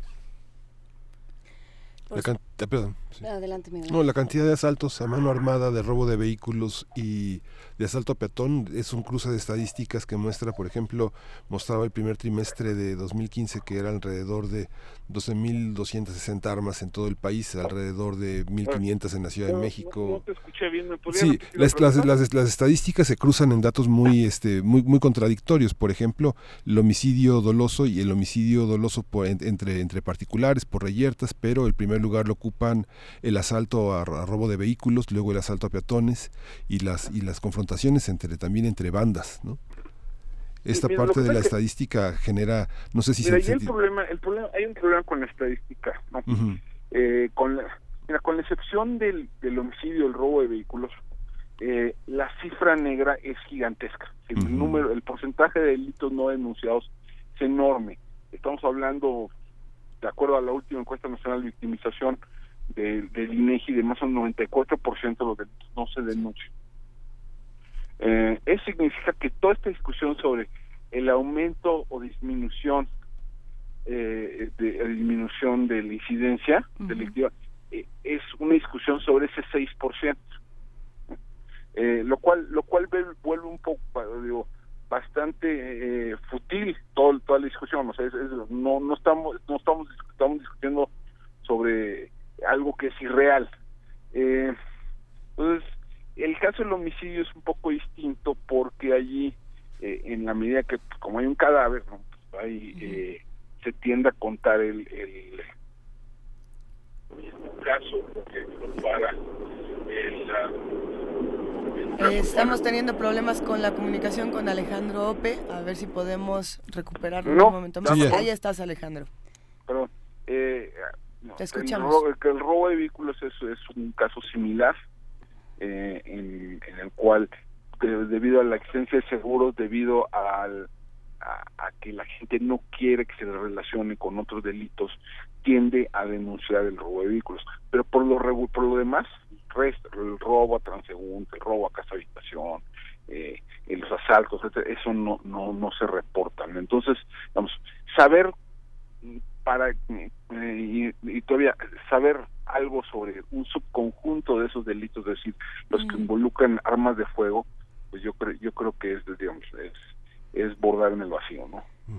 Por supuesto, hablabas eh, al principio de la conversación, eh, equiparabas el, el, contrabando de armas con el contrabando de droga. Eh, ¿Cuáles son, qué, qué, parámetros tenemos, qué sí sabemos? Porque evidentemente hay una cifra negra, porque, porque en teoría las, las armas en México no existen, como porque están prohibidas, ¿no? Entonces, bueno, o solo ¿qué sí sabemos? al crimen organizado, ¿no? Ajá, o solo la tienen, solo las tienen los malos, ¿no? Lo que sea que eso signifique o el ejército, lo que sea que signifique. Este, ¿Qué hacemos? ¿Cómo, sabemos? ¿Qué sí sabemos, Alejandro? Mira, no, no sabemos mucho, eh, te digo, eh, sabemos, el, la tenemos ahí la cifra de, armas incautadas, ¿no? que da alguna, eh, sugiere algo sobre la tendencia, ¿no? Sobre la tendencia. hubo una durante el sexenio Calderón hubo incautaciones muy importantes en el número de armas. Esas incautaciones han disminuido en la actual administración de manera importante. ¿Eso significa que hay un menor esfuerzo de, de, decomiso o significa que, eh, hay, eh, que, que disminuir el volumen? No es difícil saberlo, pero bueno, es, es, es un dato, ahí hay un registro administrativo que se tiene. Ha habido diversas estimaciones sobre el volumen de sobre el volumen de de armas que vienen a México, que son exportadas ilegalmente a México. Todas tienen diversos grados de, incertidumbre. Eh, algún, la más, digo, la más amplia habla de hasta un millón de, armas que pueden estar llegando a México. Eh, hasta un millón de armas que pueden llegar a México eh, al, al año. Las empresas de seguridad tienen parte de un reglamento para la, aportación de armas. ¿Cómo funcionan eh, las empresas de seguridad que los, en los últimos 15 años muchas han, se han registrado, han aparecido y han desaparecido? ¿Qué pasa con esas armas cuando las es muy difícil, no, no se sabe. En principio todas esas armas tienen que estar registradas por lo que llaman una, una, una licencia colectiva de uso de armas de fuego que emite la propia CDR. A ver, ¿qué? Eh, Sí, sí, sí, te escuchamos, Alejandro. O sea, es, esa y en esa medida tienen que estar registradas. Eh, cuando si desaparecen deberían de ser de, o sea, es ya no está cubierto por una licencia colectiva, deberían de ser reintegradas a la, a la em, pero lo actual es que no suceda. Alejandro, eh, lo, que estábamos leyendo en muchos comentarios, no solamente en redes sociales, sino en distintos medios de comunicación, en, en podcast y demás, todo esto que escuchamos sobre lo que ocurre en Las Vegas, había un había una crítica interesante que decía, es que esto es un conflicto estrictamente de los Estados Unidos y nadie más debe estar opinando al respecto. Entonces yo me quedaba pensando en un panorama hipotético. Vamos a suponer que de verdad esto hace reflexionar a los estadounidenses y cambian estas leyes que, que, que permiten que todo el mundo tenga su pistola comprada en el Walmart. ¿Qué pasaría en México? ¿Cómo esto tendría alguna repercusión? ¿La tendría? Mira, previsiblemente sí habría una, disminución de la disponibilidad de armas de fuego en México. Lo sabemos porque durante 10 años, en 1994 y 2004, hubo una prohibición a la venta de, de, rifles de asalto en Estados Unidos. Esa prohibición se acabó en 2004 eh, se acabó en 2004 y hay evidencia sistemática este, de que aumente esa ese hecho produjo un incremento de la violencia con armas de fuego del lado mexicano. Entonces, en la medida en que se volviera más restrictivo en Estados Unidos la venta, venta con excepción de, armas de fuego, previsiblemente habría menos armas de fuego del lado mexicano.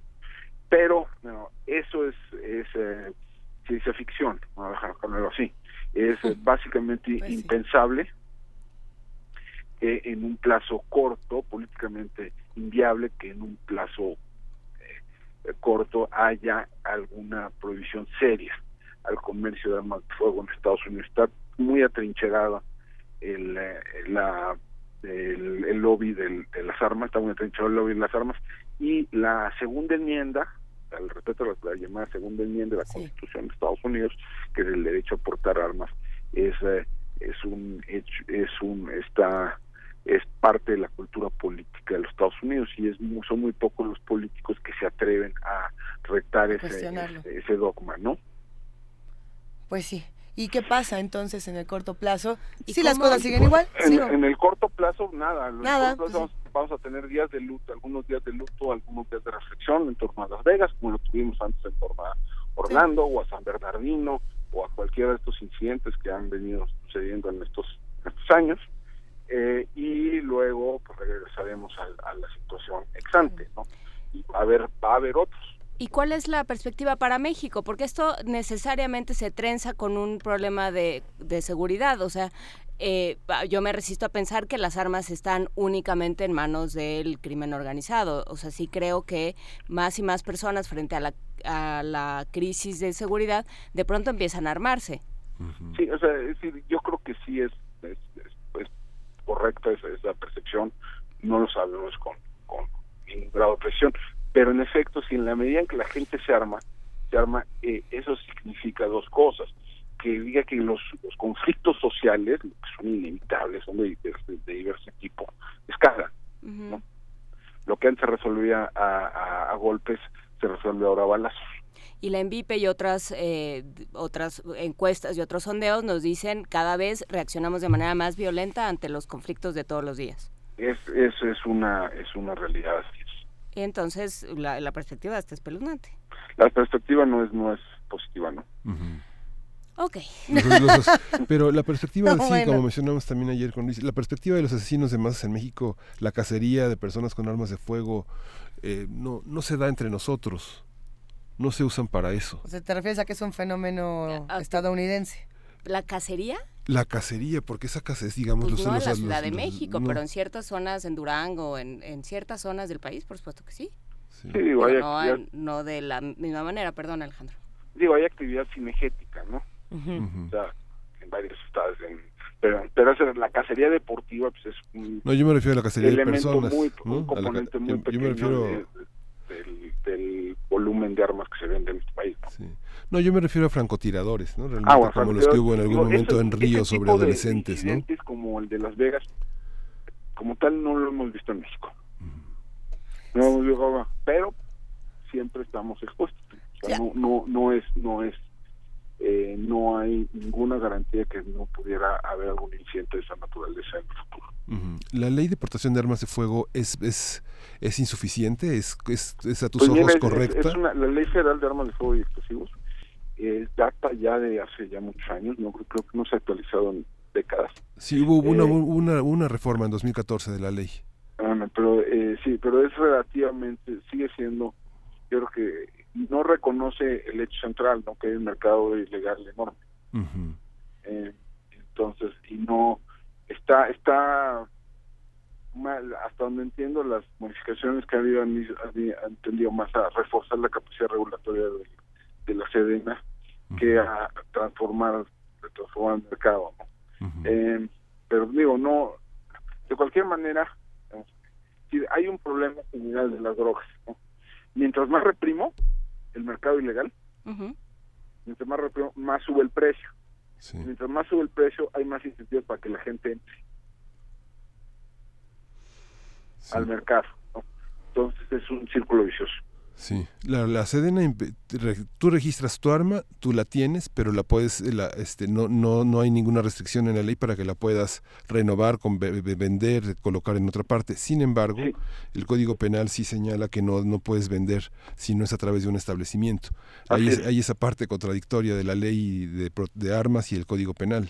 Sí, eh, es muy difícil. Digo, no hay un mercado establecido de armas, un mercado secundario de armas legalmente establecido. No pues sí no o sea hay un hay un mercado primario no que es el que sirve de la de la sedena no de la armería de la, de la sedena y de la industria militar etcétera. Pero y, y el que va a las por ejemplo las corporaciones policiales pero no hay un mercado secundario abierto como el que tienen Estados Unidos eso, eso sí. No es clandestino. Por eso lo sanciona el Código Penal. aquí no hay gun shows no eh, lo que sí me gustaría regresar un poco a algo que dijiste que se quedó un poco volando, Alejandro Ope. Eh, si subes, si, si eh, castigas el mercado ilegal, entonces suben suben los precios y aumenta, suben los precios y aumenta la demanda. ¿Eso fue lo que dijiste? no, no, no, no, no, no entendí. podría disminuir la demanda, pero lo que aumenta el incentivo, más bien aumenta la oferta. Ok, sí. O sea, como hay, hay un, o sea, en la medida en que crece el, la, la, utilidad del, de la venta de armas, de, la venta de armas, entonces hay más participantes, ¿no? Entonces, bueno, ¿cuál sería eh, cuál sería una salida desde el uh, Mira, hay varias cosas que se pueden hacer. la cooperación con Estados Unidos yo creo que es crucial y se ha visto muy debilitada no solo en la administración Trump, pero aún desde antes, desde que explotó el, el escándalo de Rápido y Furioso en el 2011. Eh, eso ¿Estás arriesgando el físico, Alejandro Eso, eh, eso ha dificultado mucho la, cooperación con Estados Unidos. La ATF, que es la, la agencia dedicada al control de armas en Estados Unidos, es el patito feo de la, de la comunidad de inteligencia de Estados Unidos. Eh, recibe muy poco presupuesto comparado con otras agencias similares eh, y está acotada ampliamente por el lobby de los de las armas, ¿no? Y por la Asociación Nacional del Rifle.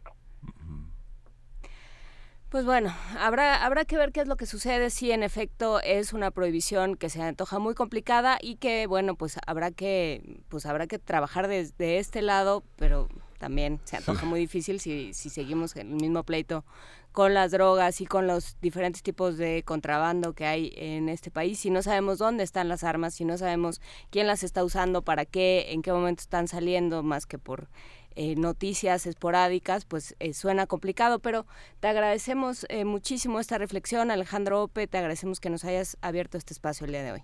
Muchísimas gracias a ustedes, muchísimas gracias, Victoria. Un abrazo. Y ya nos vamos a Summertime. Summertime. Summertime es la canción de eh, que interpreta Janis Joplin en este aniversario de su muerte. Summertime es una es una pieza inmortal de George Gershwin y es una es una interpretación prácticamente orquestal en esta voz prácticamente privilegiada del siglo XX y que vamos a escuchar con la Big Brother and Holding Company.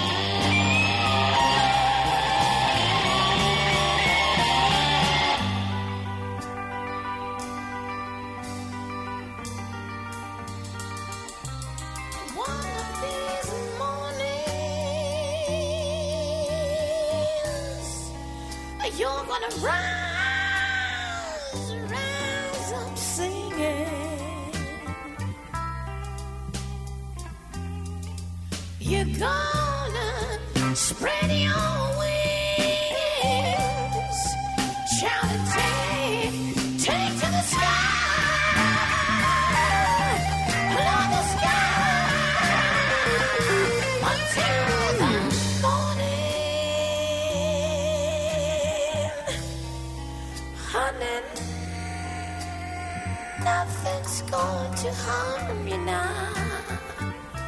Na na na na na na na na na na na na na na. Na na na na na na na na na na na na na na na na. Na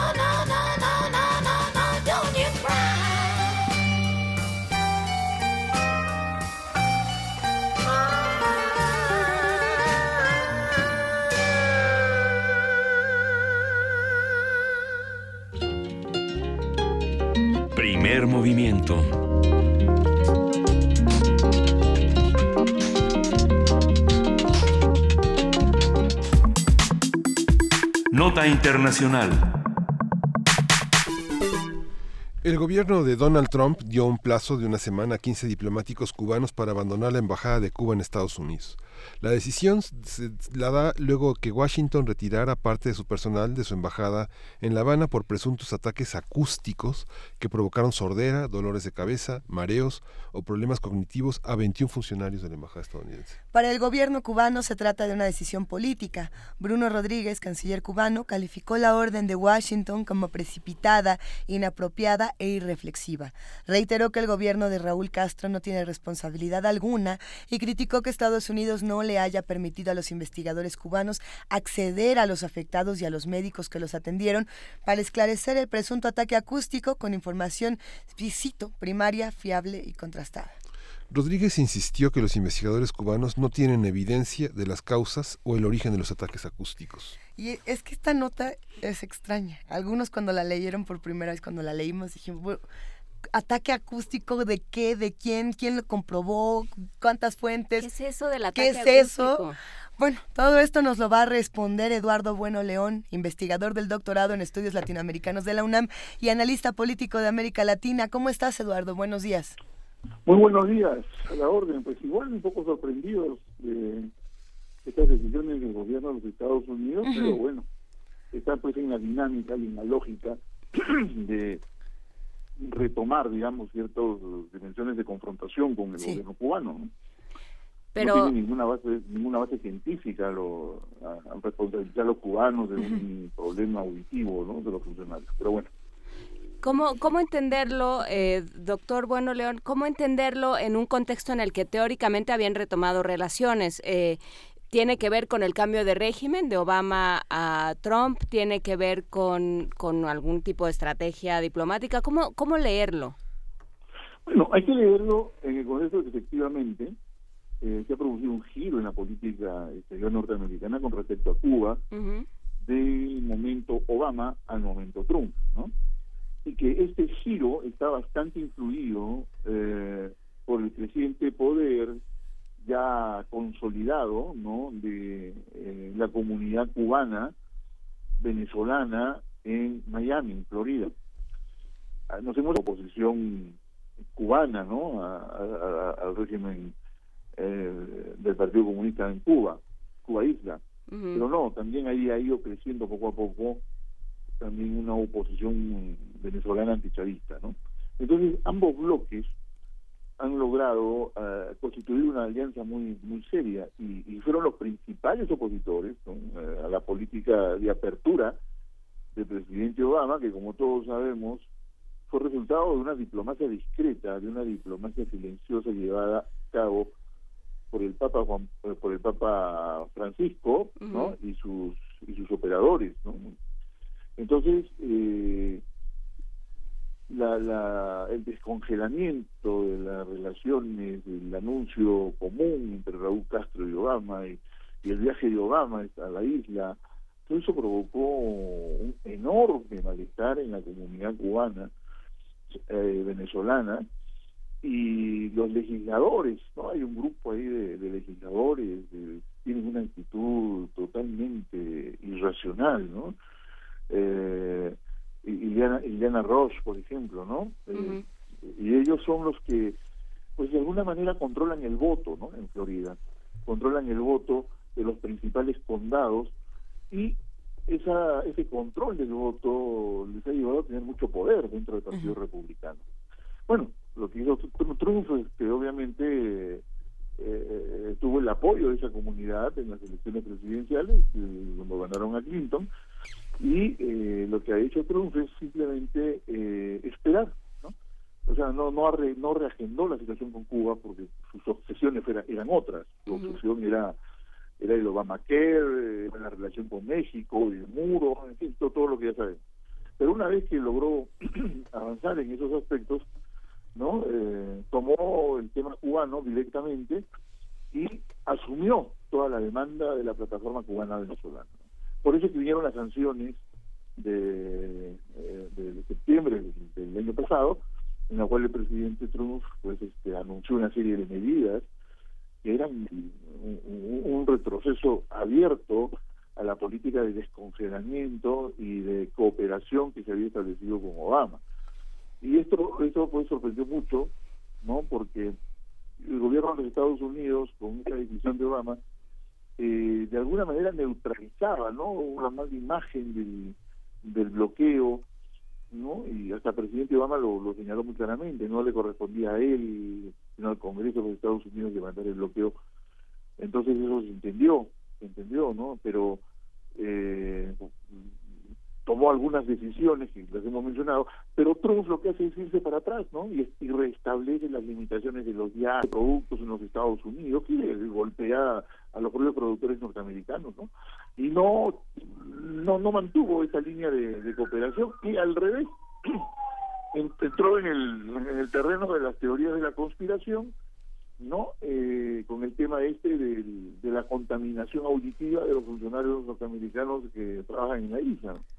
Entonces todo tiene, pues, todo, se enrareció, todo se enrareció, y eso también está en el contexto de, de la crisis venezolana, ¿no? No, no, podemos ya analizar el tema cubano independientemente del tema venezolano, porque eh, el petróleo venezolano y, los convenios con Petrocaribe son fundamentales para Cuba.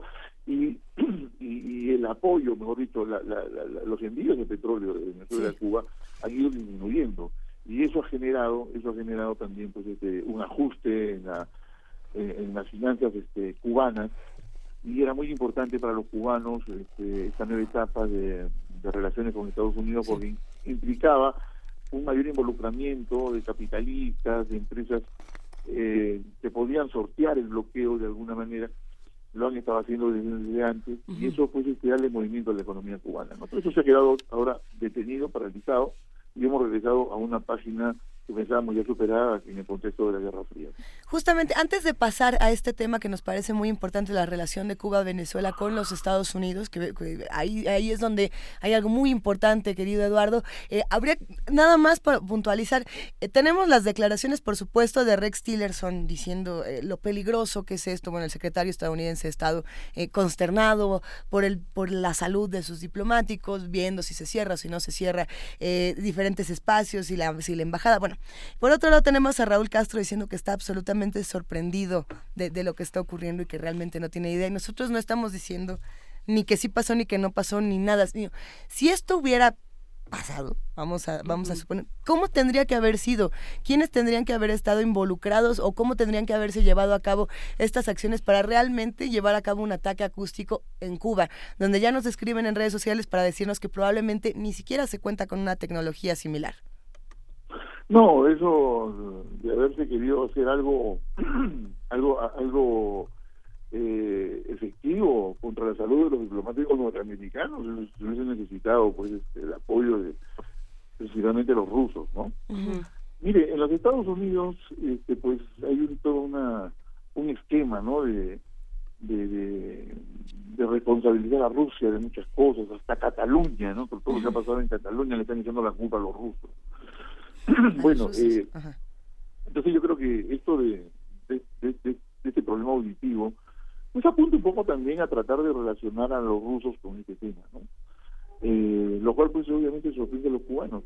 Eh, Cuba no tiene, eh, digámoslo así, una capacidad tecnológica, ¿no? Para poder desarrollar una contaminación que vaya más allá, digamos, de, los aspectos químicos, sino una, contaminación auditiva a través de la generación de ondas, porque eso implica una tecnología muy avanzada de, tipo espacial, ¿no? Y, los cubanos no tienen eso, ellos están concentrados en su en, la biotecnología médica, ¿no? Es allí donde han logrado con muchos esfuerzos sacar adelante un conjunto de productos y de técnicas han influido mucho también en la medicina, pero no en el tema este del, de, de, generarle problemas auditivos a los diplomáticos. ¿Cuál, ¿Cuál sería el sentido, además? ¿Cuál sería el objetivo? ¿Para qué? ¿Para qué vas hasta a, el objetivo es deshacerse de diplomáticos norteamericanos, pues es muy simple, los, los, los personas no gratas y que se vayan, ¿no? Entonces yo no le veo a este una táctica del sector duro que acompaña al presidente Donald Trump, principalmente asesorados por el grupo este de Miami, y pues están buscando eh, quebrar, ¿no? Quebrantar la, definitivamente la relación Estados Unidos-Cuba, ¿no? No le veo por donde quieras alguna razón o elementos, ¿no? Ahora, que los rusos pueden haber estado participando, bueno, Rusia ha ido posicionándose nuevamente dentro, sobre todo a partir de la crisis venezolana, eh, con, con, los cubanos, ¿no? Pero no, no es un objetivo tampoco eh, serio, porque la relación entre Putin y, Trump es una relación muy estrecha y pese a que ahora han tomado distancia eh, por la presión del, del establishment norteamericano político, sin embargo es una relación fluida. ¿no? no veo yo tampoco ninguna razón para que los rusos que sí podrían tener algún tipo de tecnología en ese sentido pudieran operar. Eh, en todo caso, vamos a dejárselo eso ya como un tema a los teóricos de la conspiración para que investiguen si a lo mejor los pues rusos han desarrollado ciertas capacidades tecnológicas para eh, atacar a los funcionarios norteamericanos en las distintas embajadas que hay en el mundo. ¿no? Y posiblemente pues Cuba pudo haber sido eh, un, un elemento ahí, ¿no? pero no por decisión del gobierno cubano, sino por acción de agentes rusos. Es la única posibilidad más o menos racional que identifico para el tema, ¿no? Sin embargo, te repito, todo esto en el contexto de estas teorías de la conspiración sobre Rusia y Estados Unidos y la enorme presión de la comunidad pequeña comunidad este, cubano-americana, venezolana, en Miami, porque cada vez tienen menos representación. Las encuestas de Miami Herald nos decían que eh, cuando fue el tema este de Obama con, con Raúl Castro, el descongelamiento, el establecimiento de las relaciones, las encuestas nos decían que el 60%, el 65% de los cubanos en Miami, en Florida, estaban de acuerdo, ¿no? lo cual lo cual dejaba sin piso pues a un 30%, un 40% de cubanos eh, pues que, siguen manteniendo esta, esta línea de confrontación. Y sin embargo es interesante que traiga a la conversación el término de teoría de la conspiración, eh, doctor Bueno, porque eh, porque así se ha conformado la, el, discurso de Donald Trump, ¿no? Eh, tiene que ver con esta idea muy de la Guerra Fría y hasta está, digamos, desenterrando a los enemigos de, entonces. Eh, bueno, eso cuando está hablando de Dios y del diablo, eh, ¿verdad? sí, bueno, también Dios y el diablo también forman parte de esa, de ese discurso de la Guerra Fría, ¿no? De pronto decir es somos nosotros contra ellos, que ha sido ha sido su, su forma de irse ganando adeptos y de llegar a la presidencia. Entonces ahora, pues es muy conveniente, pues los cubanos ahora sí que estaban ahí sentados, qué conveniente nos podemos pelear con ellos, porque pues total vivimos peleados con ellos, como nos podemos pelear con Venezuela, como nos podemos pelear con Corea del Norte, Rusia, eh, se Rusia y China se cuecen muy aparte, pero, pero ahí están esos, esos enemigos perfectos para distraer una, una discusión. Sí, mira, eh, lamentablemente, desde la época del presidente Ronald Reagan, eh, los presidentes de los Estados Unidos han tenido ese sesgo, ese sesgo polarizante y conspirativo, ¿no? Recordemos que el presidente Reagan le gustaba citar películas de Hollywood de los años 50, que fue pues la época del macartismo y que fue la época de que los, los, marcianos invaden los Estados Unidos, etcétera, ¿no? Eh, eh, esa forma, esa, esa narración, esa narración llevó pues a, a George Bush también del Partido Republicano a hablar del eje del mal, ¿no? Y luego este, el presidente Trump es muy adicto a, los temas estos este, conspirativos, que, que, Estados Unidos está siendo invadida, que hay una invasión silenciosa, que, que se quiere destruir a los Estados Unidos.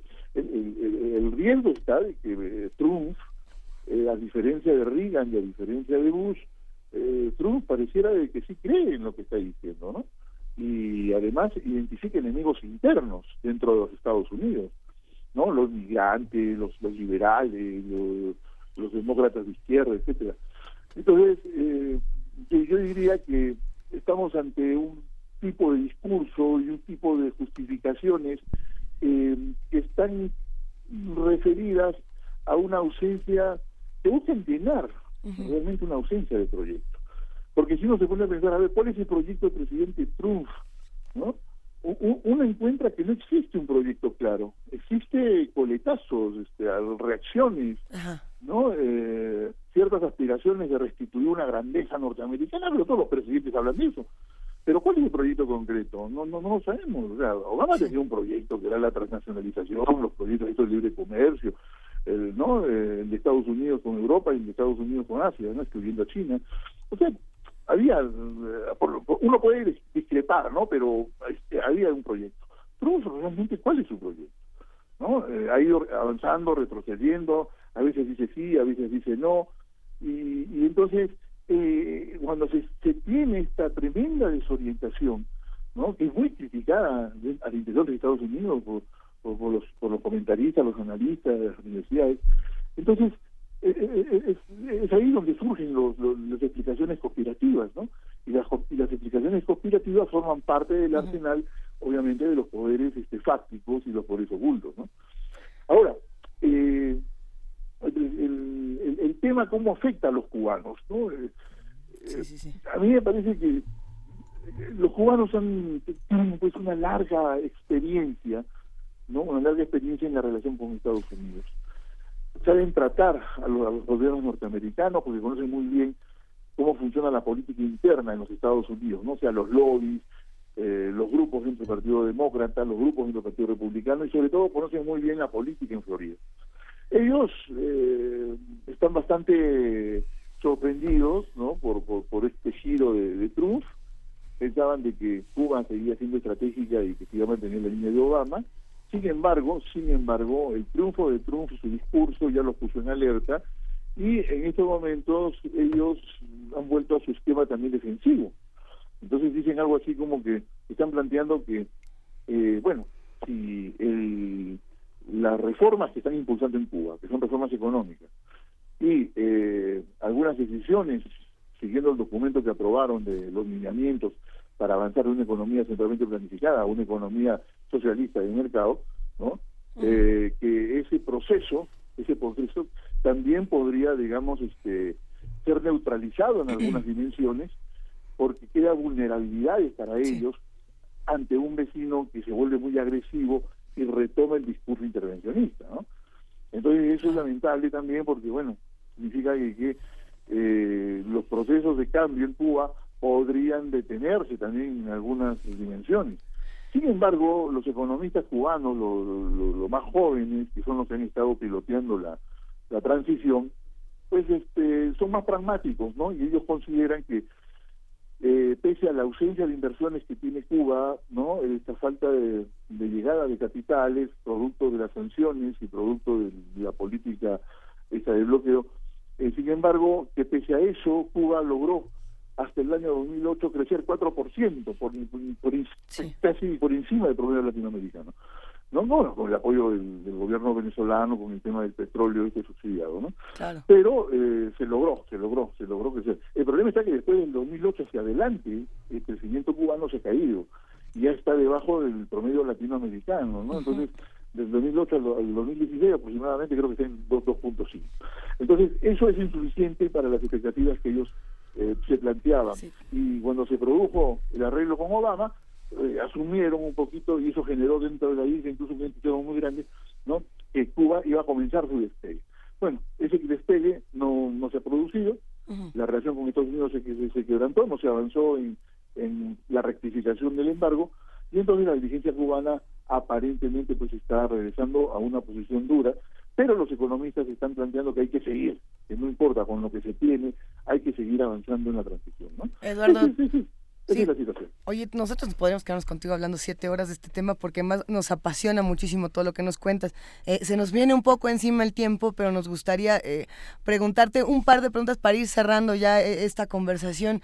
Estados Unidos se ha encargado de construir villanos y lo hemos hablado contigo en otras ocasiones, esta construcción de los archivillanos del mundo, pero la sociedad lo mira, ah, ya tienen nuevas herramientas para detectarlo y para expresar su descontento. Hay una serie de, de tweets, de comentarios en redes sociales haciendo bromas verdaderamente hilarantes de esta postura de los Estados Unidos, desde cómo pudo haber sido un ataque de Cuba hacia los Estados Unidos con eh, discos de los Bam Bam o con música de Buenavista Social Club, en fin, hasta, hasta personas que dicen, ya no nos vamos a creer esta construcción de los archivillanos.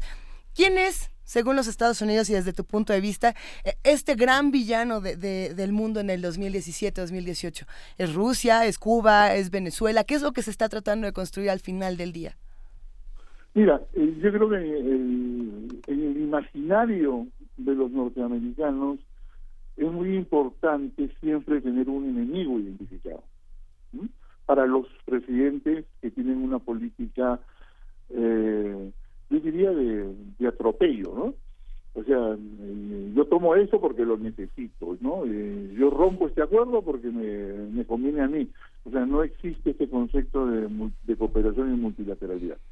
Entonces, para poder hacer estas cosas, tomar estas decisiones, como por ejemplo el tema del NAFTA o el tema del muro, eh, hay que identificar un enemigo. Y todo el imaginario, el imaginario cultural de los norteamericanos está construido y gira en torno a la identificación de un enemigo. El problema que tiene Trump es que el, enemigo, que era pues Rusia, por lo de Crimea, Ucrania, resultó que eran sus amigos.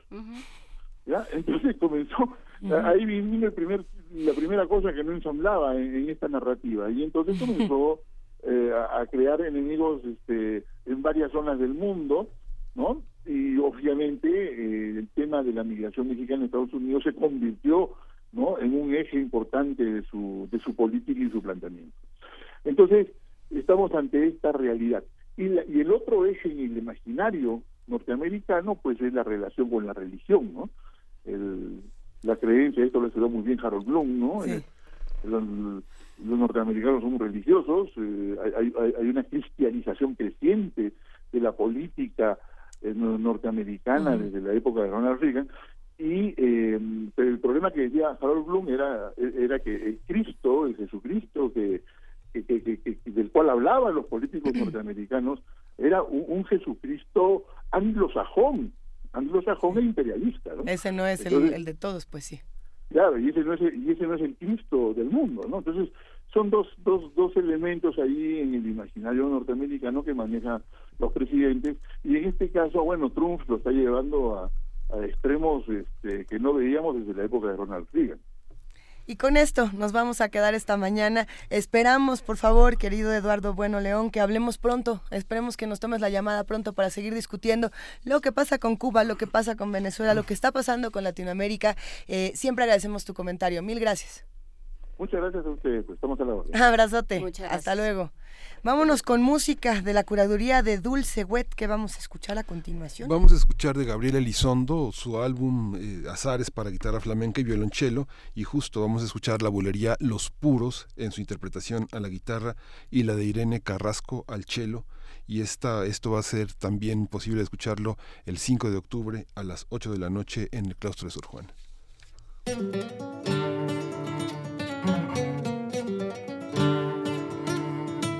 Buenos días amigos de Primer Movimiento, que están muy madrugadores, ya trabajando algunos de ustedes, otros quizás atorados en el tráfico. Yo soy Gabriel Elizondo, eh, acabamos de escucharnos probablemente en la madrugada en el programa Testimonio de Oídas, música nueva en voz de sus creadores e intérpretes, donde les estuve presentando el disco Azar para guitarra flamenca y violonchelo que grabé en compañía de mi queridísima y talentosísima amiga Irene Carrasco les quiero invitar para el día de mañana, 5 de octubre, a la presentación de esta obra, la presentación oficial, donde lanzaremos el formato físico y el formato digital, que va a ser en la Universidad del Claustro de Sor Juana a las 8 de la noche. Y bueno, aquí estamos escuchando de fondo la pieza con la que abre el disco, Los Puros, una bulería, y los invito a que la sigan escuchando, se les antoje esta obra y nos den el placer de acompañarnos el día 5 de octubre a las 8 de la noche en la Universidad del Claustro de Sor Juana, en la sala de cine.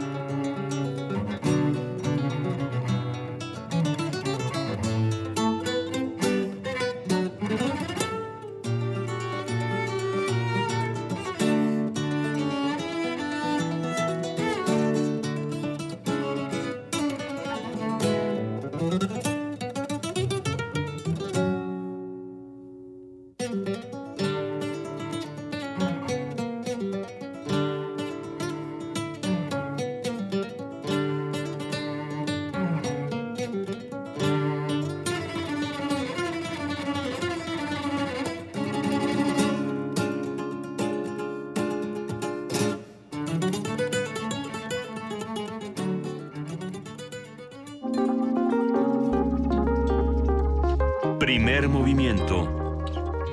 Hacemos comunidad.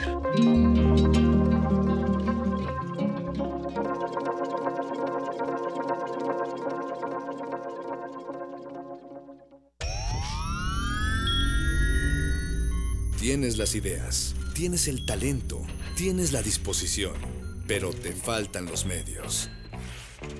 ¿Has tocado las puertas suficientes? ¿Has buscado las puertas suficientes?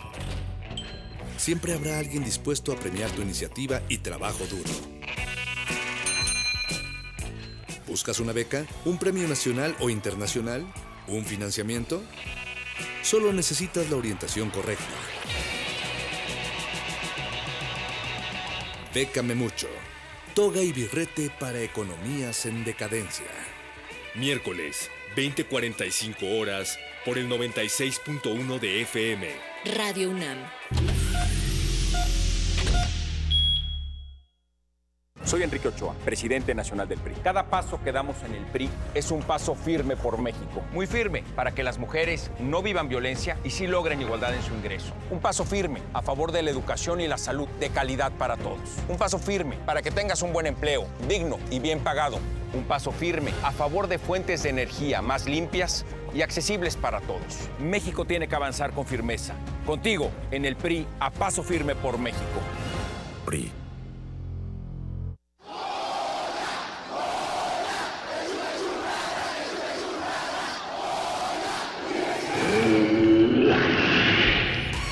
¿Te identificaste? Identifícate con Fundación UNAM y ayuda a becar a miles de alumnos universitarios. Súmate 5340-0904 o en www.funam.mx. Contigo hacemos posible lo imposible.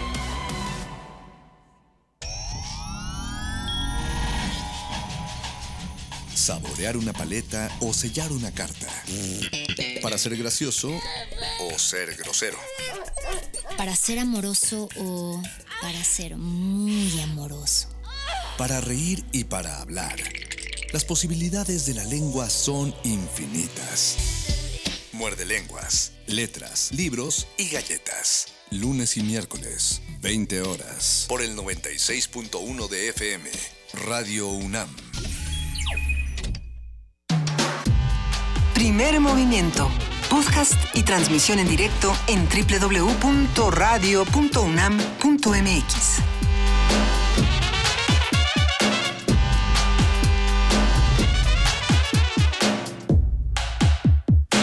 Son las 9 de la mañana con 3 minutos. Hoy es miércoles. Hoy es miércoles. Hoy es miércoles. 4 de octubre, son las 9 con 3 de la mañana y ya estamos en esta tercera hora de primer movimiento, segunda hora en televisión. Saludos a todos los que nos ven. Nos ven. ¿O no nos ven? Y allá ustedes. Y eh, un abrazo a todos los que nos escuchan por la radio, por el 96.1 de FM, por, la, por www.radio.unam.mx. Ándele y por y por supuesto a todos los que nos ven por TV Y están los que dicen es que yo no le quiero prender a la tele y no le quiero prender al radio. Ponga usted su podcast ya sea en la página de radio o de TV UNAM, también nos puede ver en el Facebook Live. Es que hay quienes dicen yo ya no, no quiero comprar estos aparatos, ya quiero todo tenerlo en mis dispositivos inteligentes. Va bien, para todo, para todos hay y transmisiones para seguir haciendo comunidad aquí tenemos. su dispositivo, préndale póngale con nosotros. Ah, ¿Ves? Qué bonito. Ay, eso sí, está muy bonito. Pues venga, tenemos una hora, una tercera hora muy interesante, llenísima de información. Los invitamos a que se queden con nosotros porque no es fácil tener a Luis Guacuja aquí en la cabina. Generalmente estamos platicando. Ay, ¿va a ser por teléfono? No, sí viene. sí, viene. Es que uno verdaderamente admiramos a, Luis Guacuja, que es quien nos está siempre ayudando a diseccionar y a desentrañar los secretos del mundo y sobre todo eh, lo que ocurre con la Unión Europea. Y hoy creo que esta mesa es importante eh, tenerla y sobre todo pensar en que lo que ha ocurrido en Cataluña es algo que nos va también a definir eh, lo que nosotros tendremos que hacer o cómo nos tendremos que comportar en, en, una elección como la del 2018 que va a ser muy difícil y que esperemos sea pues pacífica. O bueno, ¿Y qué eh, esperamos de nuestras autoridades también, eh, de quienes tienen que mediar o tendrían que mediar eh, pensando en, en el discurso del rey? Pero por lo pronto, ¿nos vamos a poesía? Nos vamos a poesía necesaria y seguimos discutiendo. Primer movimiento.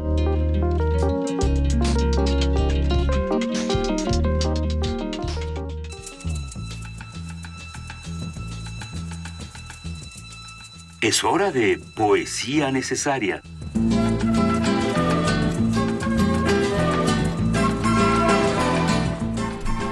Y es que nada más nos ponen la rúbrica y seguimos eh, gritando sobre Cataluña, pero que la poesía nos ayuda a, a reconciliarnos con esta realidad, querido Miguel Ángel Quemain. Sí.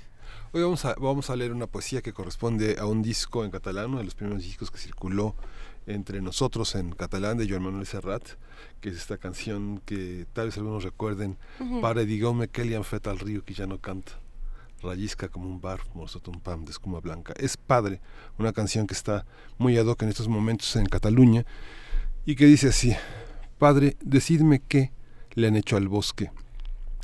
Es Padre, di- dime qué le han hecho al río que ya no canta. Eh, padre, eh, perdón, voy a, voy a recuperar esta canción que estaba, en, que estaba en catalán, pero que la vamos a leer, por supuesto, en español, que es nuestra lengua oficial. No, nuestra lengua nada más. No tenemos lengua oficial. Tenemos muchas, tenemos muchas. muchas lenguas oficiales. Padre, decidme qué le han hecho al río que ya no canta. Resbala como un barbo muerto bajo un palmo de espuma, de espuma blanca. Padre, que el río ya no es el río, antes de que vuelva el verano y esconda todo lo que tiene de vida. Padre, decidme qué le han hecho al bosque que no hay árboles en invierno. No de invierno no tendremos fuego ni en verano sitio donde resguardarnos. Padre, que el bosque ya no es el bosque. Padre, antes de que oscurezca, llena la vida de la, llena la, llena la vida de despensa. Sin leña y sin peces, Padre, tendremos que quemar la barca, labrar el trigo entre las ruinas, Padre, y cerrar con tres cerraduras la casa.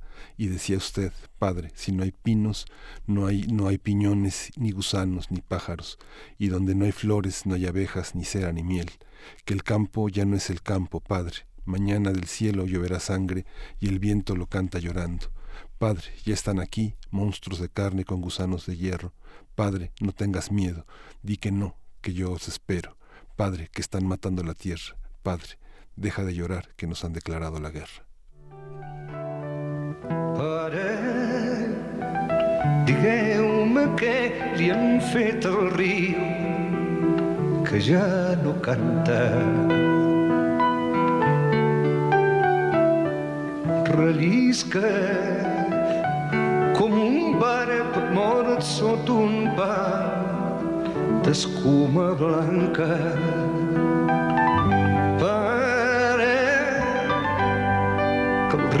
Ja no és el riu. Pare, abans que torni l'estiu, amagui tot el que és viu.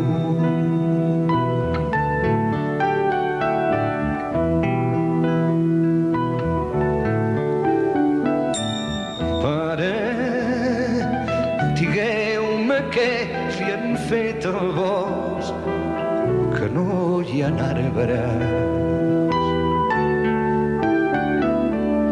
A l'hivern no tindrem foc, ni a l'estiu lloc on aturar-nos. Pare, que el bosc ja no és el bosc.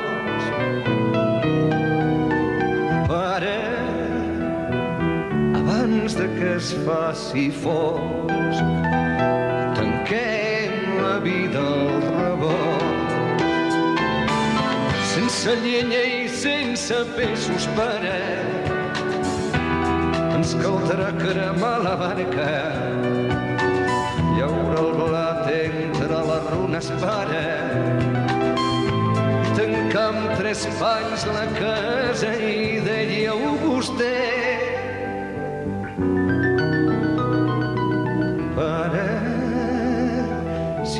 Si no es fan pinyons, ni cucs, ni ocells.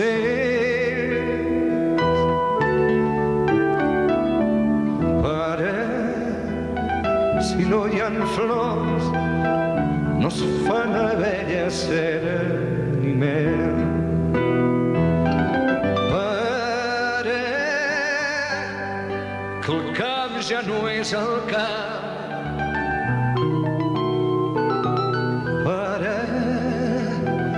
Potser l'avui ens plou sang, el vent ho canta.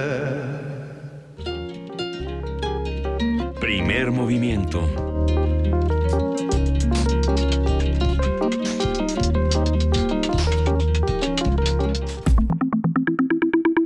La mesa del día. Miles de personas realizaron ayer un paro general en Barcelona en protesta por la violencia de la policía española en su intento por impedir el referendo de independencia de Cataluña. El lunes, Carlos Puigdemont, presidente del gobierno catalán, pidió una mediación internacional para resolver la crisis y afirmó que Cataluña se ganó el derecho a tener un Estado independiente que se constituya en forma de república. De acuerdo con el gobierno catalán, cerca de 2.3 millones de ciudadanos de esa región votaron el domingo pasado en el referendo, es decir, alrededor del 30% de la población de Cataluña. De esta cifra, el 90% expresó su apoyo al sí por la independencia. A ver, en un primer mensaje tras el referendo, el rey Felipe VI condenó a las autoridades de Cataluña por impulsar esta consulta debido a que es ilegal. Bueno, es que la legalidad y la legitimidad ya encontraron un camino muy extraño. Dijo que estas acciones ponen en riesgo la estabilidad social y económica de toda España y advirtió que sin respeto a las leyes no hay convivencia en paz. Hay que preguntarnos qué pasa con el respeto a los derechos humanos y habrá que preguntárselo a él en particular. Y bueno, está con nosotros ya en la cabina, como pueden ver y como pueden escuchar, como escucharon en un momento, Luis Guacuja, quien es responsable del programa de estudios de la Unión Europea del posgrado de la UNAM. Buenos días, Luis. Muchas gracias por estar con nosotros. Muchas gracias. ¿Qué te parece si antes de que arranquemos esta conversación escuchamos un audio que tenemos preparado del rey Muy Felipe? bien, perfecto. Hoy la sociedad catalana está fracturada y enfrentada. Esas autoridades han menospreciado los afectos y los sentimientos de solidaridad que han unido y unirán al conjunto de los españoles. Y con su conducta irresponsable incluso pueden poner en riesgo la estabilidad económica y social de Cataluña y de toda España. En ese camino, en esa España mejor que todos deseamos, estará también Cataluña. Estamos Pues, aquí. Sí, este fue el audio de este fue el audio del eh, rey Felipe VI y bueno, vamos a tener también en un enlace telefónico a Gerardo Maldonado, él es doctor, profesor de estudios internacionales del CIDE y le damos también la bienvenida y buenos días y nuestra gratitud por esta conversación. Muchísimas gracias, al contrario, a ustedes. Gracias. Hay, hay cosas importantes que se tienen que empezar a discutir. Arrancaremos esta conversación con Luis Guacuja, eh, no solamente para hablar de lo que pasó hace, hace unos días, sino tratar de regresar la conversación y decir por qué pasó, qué se estaba discutiendo, eh, quiénes son estos personajes y, y cuál tendría que ser como la discusión de fondo, además de la que estamos teniendo ahorita, querido Luis. Claro, sí, muchas gracias. Yo creo que, bueno, eh, acabamos de escuchar a Felipe VI, pero habría que hablar de Felipe V, ¿no? Que en 1714 pues eh, tomó Barcelona, ¿no? fue esta emblemática toma de Barcelona, donde España eh, conquista, digamos, Ca- Cataluña y la defensa que hace Cataluña desde entonces, pues es parte de, la historia, pasando, por supuesto, por la, la- la dictadura más larga del siglo XX, eh, eh, eh, de, de Francisco Franco y la manera en que arremetió no solo contra España en general, sino contra Cataluña en particular, ¿no? por razones geográficas, la cercanía con Francia, hacia donde huyeron los republicanos, pues hizo que Cataluña fuera este último reducto donde la fuerza franquista pues también tuvo esa, esa avalancha en contra de, los republicanos. Y digamos, hablando de, épocas más cercanas, pues ah, tenemos que hablar también lo que pasó en 2006, que fue el, el estatuto, ¿no? Así como en la Ciudad de México antes de una constitución teníamos un estatuto de gobierno, pues Cataluña tenía un estatuto que se reformó justamente en, 2000, en 2006 y eh, que después eh, eh, fue echado por tierra por el Tribunal Constitucional y aquí empezó también toda una andanada judicial en contra de, de Cataluña y hay que decirlo, ¿no? Una justicia española que se cuestiona que usan doble rasero porque frente a los actos de obscena corrupción del PP, pues no tiene esta enjundia, ¿no? Y tampoco contra la familia real, que también está envuelta en temas de corrupción muy delicados. Este es un antecedente al que habría que agregar, por supuesto, la crisis económica, por supuesto, la falta de credibilidad de esta monarquía, eh, la falta de acuerdos, el haber tenido que repetir dos veces las elecciones justamente por esta falta de acuerdo entre las fuerzas políticas y em, y esto nos tiene ante un escenario donde, digamos, es fácil decir, pues estos conspiradores catalanes. Bueno, hay detrás también toda una fuerza y basta leer los periódicos, ¿no? ya que ya no son referencia y que antes lo eran para leer a España, pues ya no lo son, porque los retratos y las frases que se usan eh, parecen más de un periódico sensacionalista. ¿no? Entonces también los, los medios han jugado un papel interesante en, esta situación y lo que pasó el 1 de, octubre, bueno, pues ya eh, desnuda muchas carencias, sobre todo políticas, ¿no? No se puede defender el Estado de Derecho eh, con las imágenes que vimos. Y luego el rey que pierde la oportunidad histórica de haberse quedado callado, porque ahora quizá estamos, ya no hablemos del referéndum que pasó, sino quizá alguien plantee, bueno, ya se está haciendo ahora desde el Parlamento Europeo, un referéndum sobre la monarquía en, España. sí, no, qué, ganas de salir. Eh, Gerardo Maldonado, legalidad, legitimidad, ¿cómo ves tú eh, desde el punto de vista eh, internacional este problema? Eh, digamos, sumado a lo que acaba de decir eh, profesor Guacuja, también hay otras, digamos, otros, de acuerdo con todo lo que dijo, y, otros elementos. Uno que, que, que han sido importantes es la posición eh, de España y Cataluña respecto a la Unión Europea. Sea, uno de los argumentos que se han esgrimido para detener la independencia de Cataluña, además de los propios que tiene España en términos internos, es que la salida eh, la, eh, la, separación de Cataluña implicaría que sale también de la Unión Europea y de hecho el primer comunicado que tuvo eh, la Comisión después de lo ocurrido el primero de octubre fue, entre las varias cosas que dijo fue esa, que si se independencia tendría que pasar por un proceso, entonces ese es otro asunto que juega a favor. ¿Como, como una suerte de Brexit? eh, bueno. No Brexit porque no, hay un proceso para salir, es simplemente que ellos se independizan son un país nuevo pues y como país nuevo tienen que pasar por el proceso de admisión, ¿no? Es un proceso, de hecho, el opuesto por el cual han pasado todos los estados. Sí, pero la amenaza es la amenaza es algo así como te vas a la fila y te toca después de Serbia, ¿eh? Exacto. Exacto, exacto. Aunque hay que decir que está que Cataluña con las, tiene muchas mejores condiciones incluso para para entrar, aunque el proceso no es sencillo, tardaría varios años y tendrían que salir de todas las eh, instituciones eh, europeas. Y la otra, digamos, sumado a lo que acaba de decir, que es un componente importante, eh, digamos, dentro de toda la historia, es eh, adicionalmente la alta volatilidad que han tenido los, los últimos gobiernos, no solamente el gobierno central español, sino también el propio gobierno catalán. Que tiene una crisis de corrupción también importante. Exacto, y no solamente la crisis, exactamente la crisis de corrupción, la crisis económica, es decir, costado mucho trabajo en los últimos años, en las últimas elecciones, formar gobierno. O sea, la historia de que en España, eh, la más reciente, donde es muy difícil formar coaliciones y formar gobierno, yo creo que también suma a, a la complicación de la crisis. E, España y México tienen esta este parentesco, esta similitud de que la sociedad parece estar completamente divorciada en algunos casos de sus autoridades. Y, lo que ocurre en Cataluña a mí me parece interesante porque la sociedad civil tiene una respuesta que no sabemos bien a bien si es eh, para legitimar a Puigdemont o para legitimarse a sí mismos. Uh, eso es lo que, lo que resulta interesante. Estaban dándole la razón a este ser con todo y la crisis eh, de corrupción que se tiene en Cataluña o no, o simplemente estaban diciendo nosotros nos tenemos que valer por nosotros mismos. ¿Qué opinas de lo que estaba haciendo la sociedad civil, Luis Guacuja? Bueno, es, es muy interesante, es parte de la idiosincrasia catalana, ¿no? O sea, eh, han defendido durante eh, mucho tiempo, ¿no?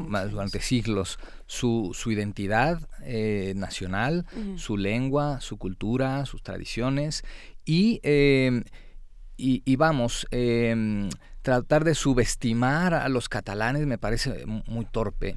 Em, y creo que lo vimos porque de verdad que el retrato del 1 de octubre es una cosa, pero lo que vimos días antes de clausurar las redes sociales, o sea, como si fuese Venezuela o, Turquía, eh, de eh, incluso abrir los, los, eh, la correspondencia, si es que venían votos ahí. vamos, una, una avalancha totalmente innecesaria, absurda e incluso contradictoria, porque si el asunto fuese solo la legalidad, bueno, que hagan lo que quieran y entonces... Ahí nos cuentan cómo les fue tan tan. Exactamente, ¿no?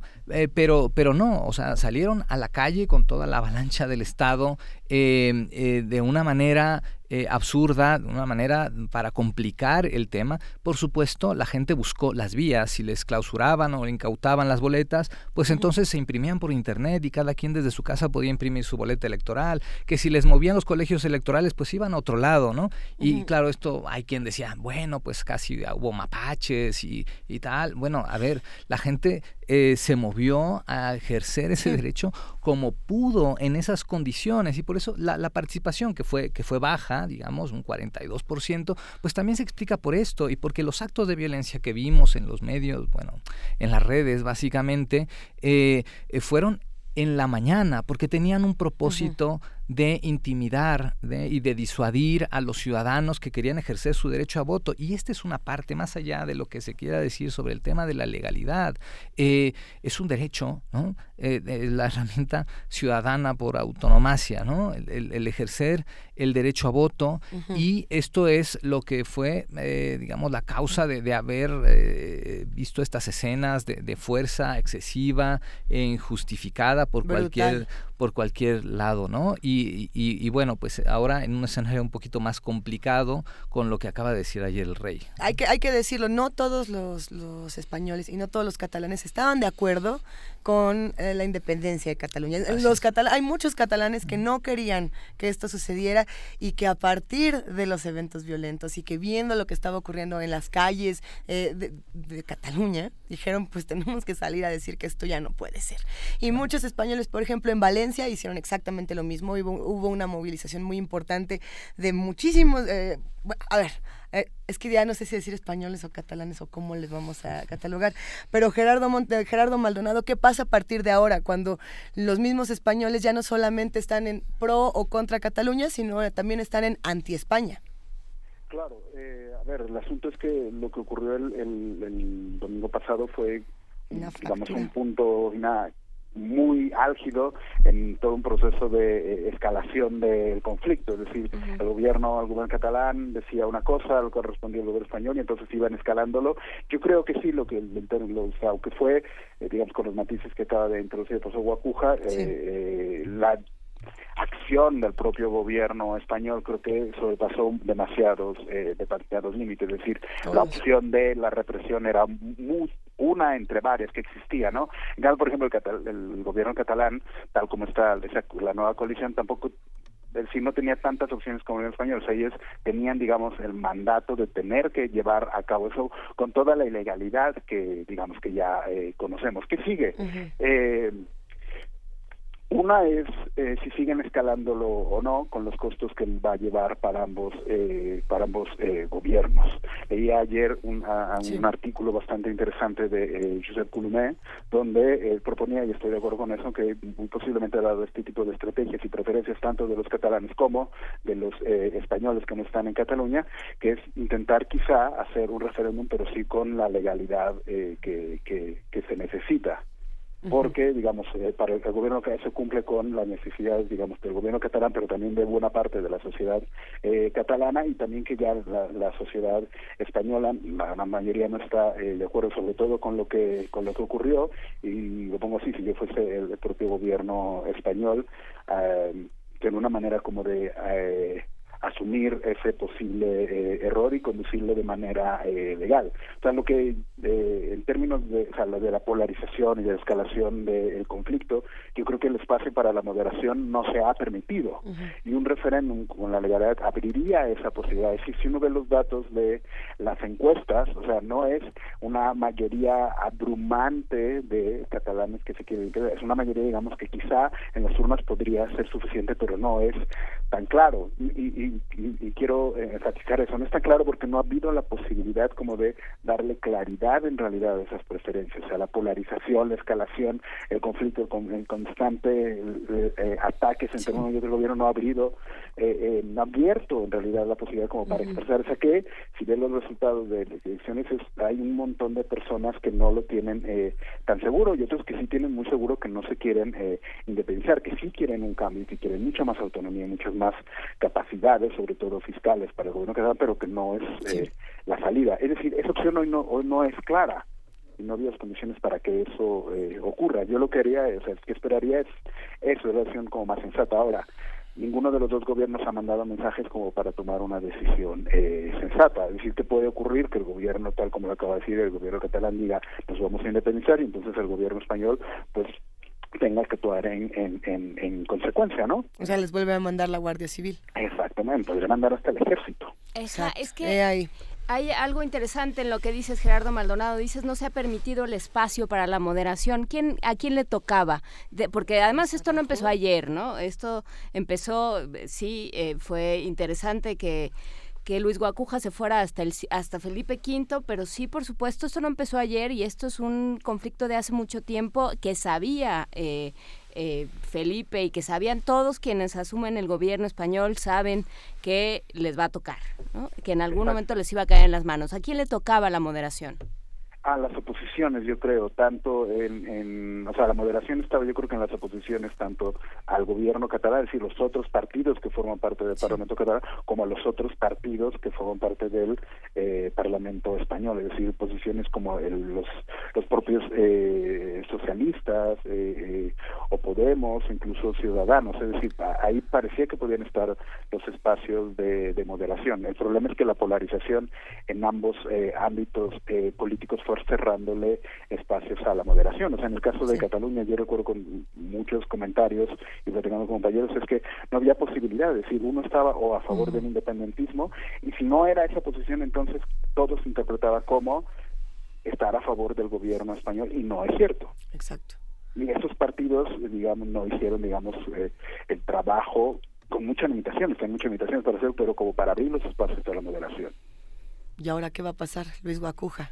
¿Qué opinas de todo esto? ¿Cómo ves? Bueno, hay que pasar por el... Sí, evidentemente hay... No todos los catalanes están por la independencia, pero sí, más del 80% estaba por votar, ¿no? Y este es el derecho que, querían. Exactamente, o sea, que, es lo que querían. Y entonces aquí por eso se abre esa ventana del referéndum pactado, que ahora un partido como Podemos apuesta a ello. habría, bueno, la propia alcaldesa de Barcelona también. O sea, empieza a moverse un poco para allá, que quizá eh, sería una salida este, eh, interesante. Eh, digo, creo que después de, lo que se vio el, domingo, creo que mm, muchos catalanes y no catalanes, españoles y no, catal y no españoles, querrían independizarse de, de, Mariano Rajoy y cuando pues menos independizarse de eso que se, que se vio, de, esa España que se vio. corresponsabilidad política hay, sí, de las dos partes. Eh, pero hay quien acusa de, la misma manera a, Puigdemont, el presidente de la Generalitat, que, a Mariano Rajoy, y yo creo que esto eh, no, no, no puede ser. A ver, en el sentido, eh, sí, en, sí en términos políticos, pero no en el uso de la fuerza, porque una cosa es decirle a la gente que vaya a votar, ¿no? Y, y la gente lo hace de manera libre y otra es mandar a la Policía Nacional a dar porrazos. ¿no? Aquí hay una, una, importante diferencia, pero sí, eh, de acuerdo con Gerardo, los partidos políticos eh, han volteado a otro lado. Y creo que esto... ¿Dónde anda eh, Podemos, por ejemplo? Exacto. Bueno, Podemos ahora está tratando un poco de tener una posición un poquito más clara, pero Ciudadanos no la ha tenido, los socialistas una, una vergüenza. y creo que ahora están obligados a pronunciarse sobre temas que no querían. Y hay que pasar por el tema de la revisión de la Constitución, que es uno de los, de los temas a, las, a los que se les ha rehuido y creo que hay, poner, que poner sobre la mesa otros temas. Ahora el, el, el, el rey Felipe se ha metido en el juego y quizá será parte también del debate.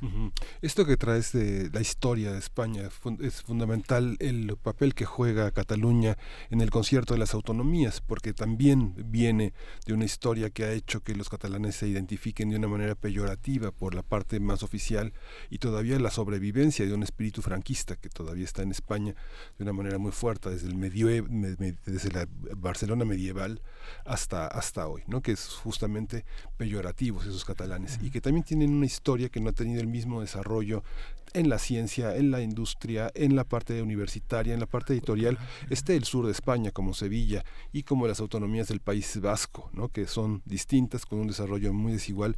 ¿Qué representa esto en el concierto de la contemporaneidad y de que no forme parte de la Europa? Las universidades catalanas tienen una, una serie de acuerdos que está más allá del europismo institucionalizado de parte nacional la industria editorial, eh, las partes de laboratorios científicas, y que ahora en las últimas horas está la amenaza de Madrid de retirar empresas que ahora cambian, por ejemplo, esta empresa Horizon que cambia su sede de Barcelona a Madrid, que es una presión que se viene por la parte económica. ¿Cómo ves esos mecanismos de presión al interior de la propia España? Sí, creo que es interesante porque, bueno, este acorralamiento que ha habido también sobre, sobre Cataluña, no hay que perderlo de vista, ¿no? Y donde los medios también, insisto, han jugado un papel importante. Y entonces después es fácil decir que pues, son unos rebeldes sin causa. Eh, pero sí, digamos, Cataluña es en general muy progresista en muchos temas, en políticas públicas, las mejores, digamos, políticas eh, integradoras con respecto, por ejemplo, a la migración, están ahí. Eh, hay una distancia cultural también importante. Y esto tiene que ver con el juego también, sí, ahora mirando hacia el tema Unión Europea, que está viviendo ahora mismo en este momento un debate muy interesante sobre, sobre el tema. Parece que algunos españoles, unos eurodiputados, eh, abandonaron ahí la sesión, pero pues también están los catalanes y las distintas fuerzas políticas. Pero hay algo muy importante. Sí, se habla de la legalidad, pero cuando conviene, eh, porque es cierto, eh, España eh, es parte de la Unión Europea y si Cataluña se independiza, quedaría fuera de la Unión Europea. Sí, decían, no hay otro antecedente, creo que hay dos sobre los que hay que poner atención. La reunificación alemana. ¿Sí? Que hay, hay, datos sui generis que no están en el librito. Eh, em, eh, porque esta eh, integración alemana tuvo un ingreso sui generis en la Unión Europea, no pasó por todos los pasos.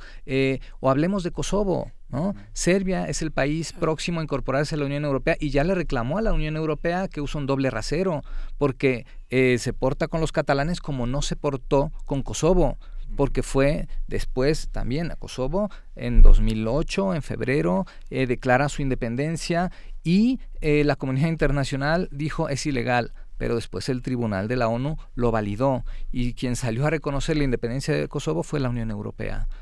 Entonces, eh, hay estos temas que ahora con el tema del Brexit incomodan mucho a la Unión Europea porque hay señalamientos que van más allá, que pasan por una crisis económica, eh, donde también la Unión Europea fue corresponsable por apapachar a, digamos, al sector financiero y por castigar al ciudadano de a pie. Entonces, hay eh, distintos elementos que explican esto o estas amenazas, ya lo vimos en algún momento con Grecia, ¿no? Bueno, que se va a acabar casi el mundo para Grecia si, si se sale del euro y tal. Y estas son estas señales que donde ya son ineludibles. A ver, el alto comisionado para los derechos humanos de la ONU hizo señalamientos muy fuertes. Los diarios, no sé, diga, eh, europeos, The Guardian, el Financial Times, el Washington Post y la propia Unión Europea está ante sus propios elementos de valores. La Carta de los Derechos Fundamentales de la Unión Europea ¿no? Eh, privilegia la libertad de expresión, algo que no se le escuchó al rey ayer, cuando la Unión Europea hizo un llamado al diálogo.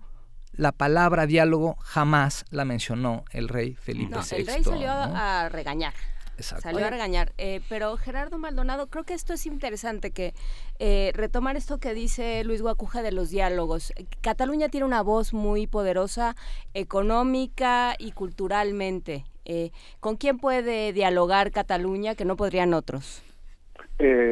bueno, su posición, lo que va a decir, es digamos muy una de las regiones más desarrolladas de España. Otro de las personas con las cuales, digamos, de los otros sectores con los cuales podría dialogar para llegar a un asunto más es con las otras comunidades eh, autónomas. Es decir, es, eh, digamos, el buena parte del cálculo del gobierno español no es solamente que abrir la posibilidad de la independencia de Cataluña, se abrir la posibilidad de la independencia de las de otras comunidades.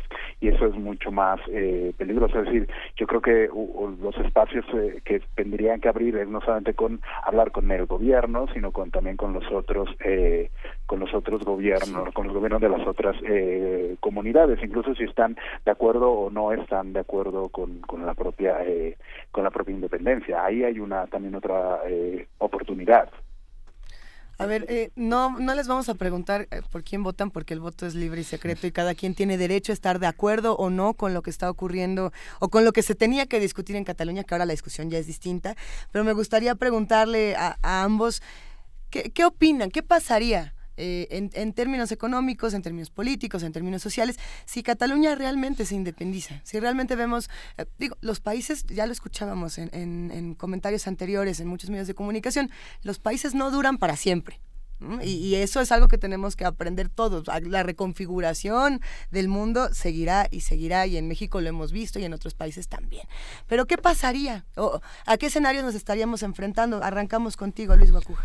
Eh, gracias. Bueno, pues, eh, a ver, volteamos a Europa, a Europa en general, eh, con una visión un poquito más, más amplia, y miremos hace 25 años, y miremos ahora las fronteras.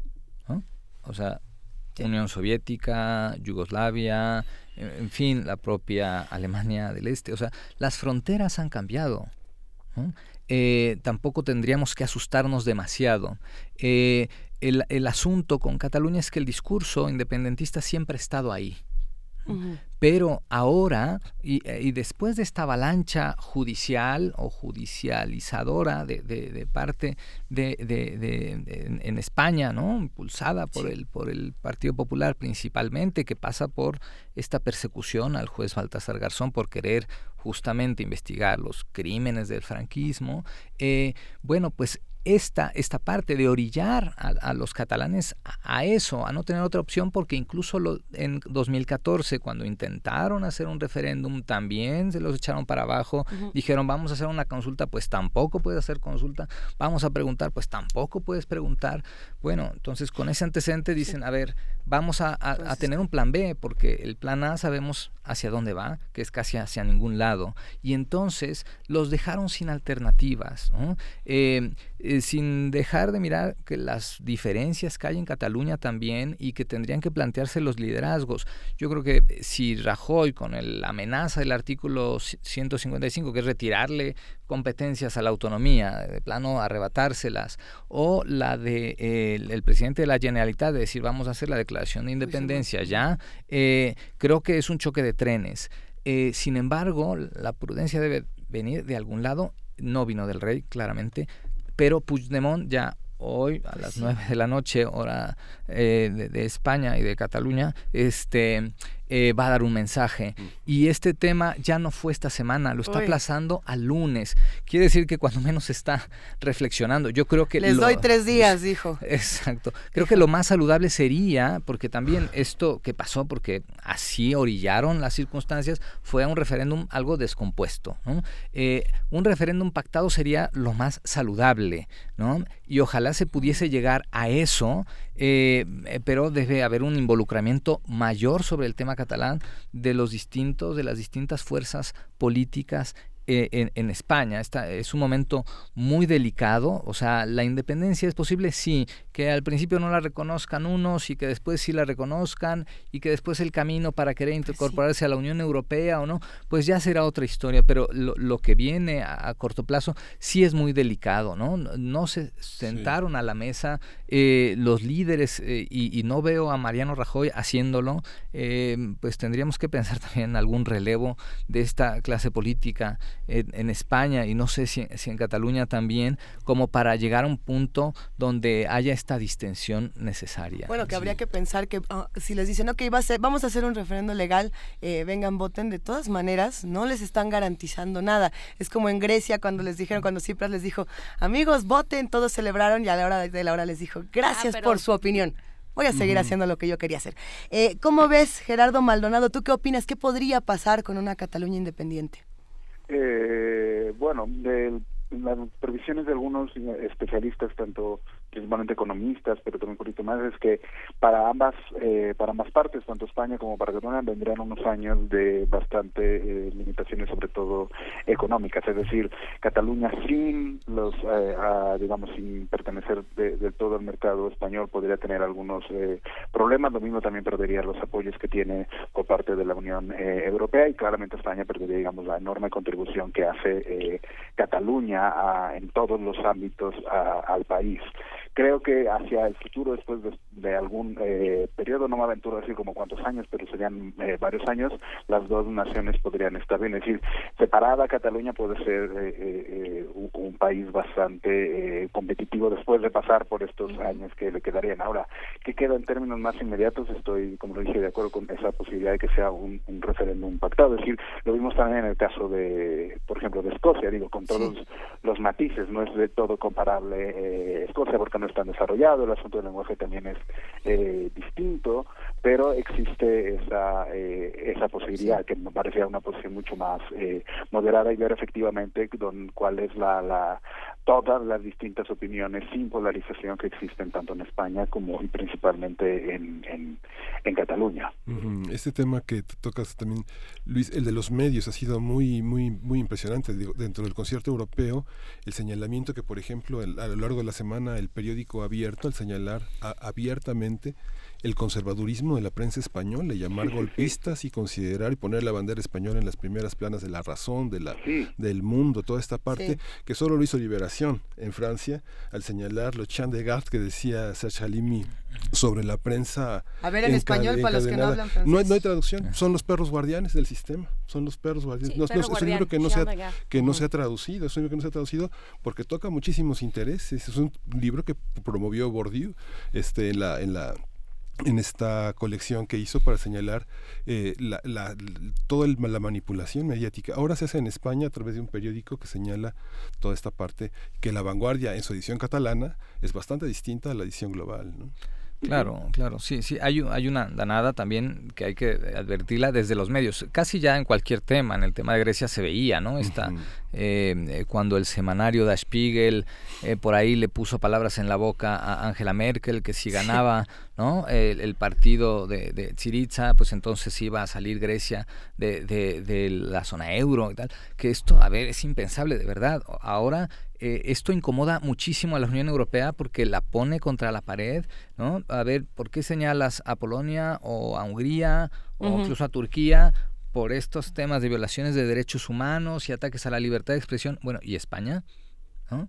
O sea, o vamos a tratar a unos de una manera y a otros de otra. O sea, entendemos el tema eh, del, del, trauma del, del Brexit, pero, pero no se pueden cerrar los ojos al tema de la violación de derechos humanos, de ataques a la, a la libertad de expresión, donde, bueno, ahí la también, o sea, uno abre el diario El, País y, y, entonces parece que los acorralados son los policías, ¿no? Por parte de los ciudadanos, de verdad es, es, es, obsceno e, este, este asunto, que, que también hay que dejarlo ahí, porque son, este, son condiciones de, de igualdad en este trato. Al final la distancia se ha abierto porque no se han acercado las partes porque simplemente eh, eh, Mariano Rajoy ha sido absolutamente intransigente y que esto podría tener una salida porque en términos económicos quizá ambas partes les convenga pues estar juntos y tal pero para eso hay que hablar y el caso escocés justamente fue ese, no solo porque se dio dentro una, de una manera legal, sino cuando David Cameron vio que la intención del voto hacia la independencia de Escocia estaba aumentando de manera preocupante, entonces se acercó con los escoceses y negoció antes de la votación. O sea, y negoció con las empresas y negoció con el Parlamento y, y al final se distendió el asunto y ganó el no. Aquí no ha habido esto, ¿no? José María Colomé también lo retrataba entonces, decía, el caso escocés es como una partida de tenis donde al final los contendientes se van a acercar a la red y se darán la mano, pero el tema catalán es como una corrida de toros, o toro o torero. Eh, Gerardo Maldonado, una, una reflexión final. Eh, bueno, final que tendría que esperar. Otra cosa que hace falta también ver es todas las otras eh, reacciones, eh, o sea, de los de los otros países. Es decir, por, si vemos eh, las que han ocurrido, por ejemplo, en el caso de América eh, Latina, específicamente de México, el apoyo ha sido como a que tienen que ponerse a dialogar, pero todos han reconocido que tendría que ser, o sea, quienes reconocen es al gobierno eh, español. No vemos a ninguno, digamos, abriendo la posibilidad a que, eh, digamos, algo el, el caso venezolano que tampoco tiene legitimidad en ese sentido eh, eh, para una posibilidad de un gobierno eh, eh catalán. O sea supuesto la supuesta República Catalana tendría que enfrentarse también a pues esa a esa opción, es decir, que es muy posible que eh, a lo mejor no va a tener el reconocimiento que esperarían dentro de la propia eh, comunidad internacional. Lo último que quiero decir es que sí, creo que hace falta y que es necesario que los distintos actores vean que la escalada lleva a la violencia, que eso no es recomendable eh, inaceptable en ninguna en ninguna situación, ni menos en un país como como España. Claro, eh, creo que esa, esa es una reflexión interesante que habrá que hacer en los próximos eh, días, eh, ir haciendo la disección de cómo se llegó a este punto en el que en el que no se fueron dando espacios de reflexión, de diálogo, de moderación. Me, me quedaría con eso, Gerardo Maldonado, que, que no se dio el espacio para la moderación y que justamente están en uno de los escenarios más dramáticos o más eh, menos conveniente para ambas partes y bueno pues habrá que ver cómo cómo eh, se lleva a cabo y cómo después desde la academia desde la teoría se va eh, se va estudiando y por supuesto qué es lo que está qué es lo que va a suceder con toda España y con Cataluña. Exacto. Gracias Gerardo. Un abrazo inmenso para ti al contrario, muchísimas gracias a ustedes. Muchas gracias. Saludos. Luis Guacuja, te abrazamos, a ti sí te abrazamos así en persona, te agradecemos mucho por tu opinión y mandamos Gracias. un gran abrazo a, a tus, a tus alumnos que te acompañan es, esta ajá. mañana. Gracias por acompañarnos. Eh, son opiniones complejas, por supuesto que los comentarios en redes sociales eh, se encienden, son contrastados, eh, pero estamos aquí para discutir todas esas opiniones y el derecho a tener esa opinión es algo que no podemos cuestionar. Eh, Claro. gracias, querido Luis. Gracias a ustedes. Vamos a escuchar música. Dulce Wet tiene una curaduría musical que ustedes han escuchado toda la mañana y a continuación. Vamos a escuchar Alfonsina y el mar, que publicó por primera vez en el disco Mujeres Argentinas de 69, esta mujer inmortal que es Mercedes Sosa.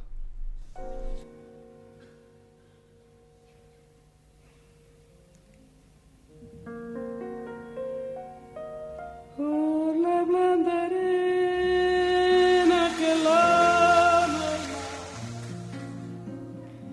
su pequeña huella no vuelve más. Un sendero solo de pena y silencio llegó hasta el agua profunda. Un sendero solo de penas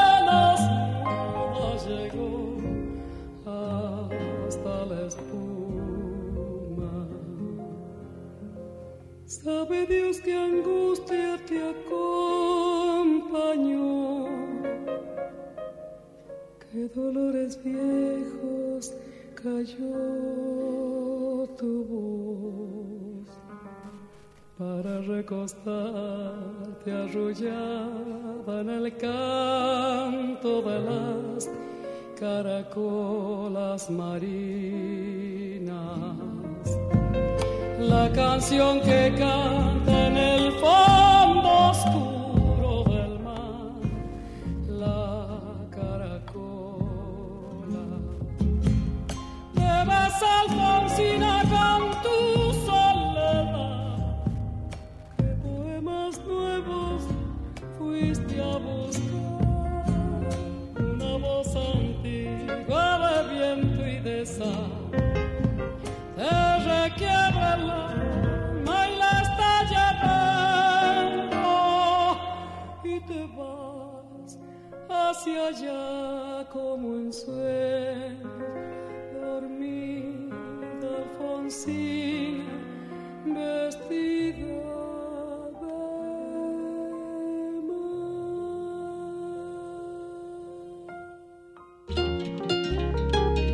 Primer movimiento.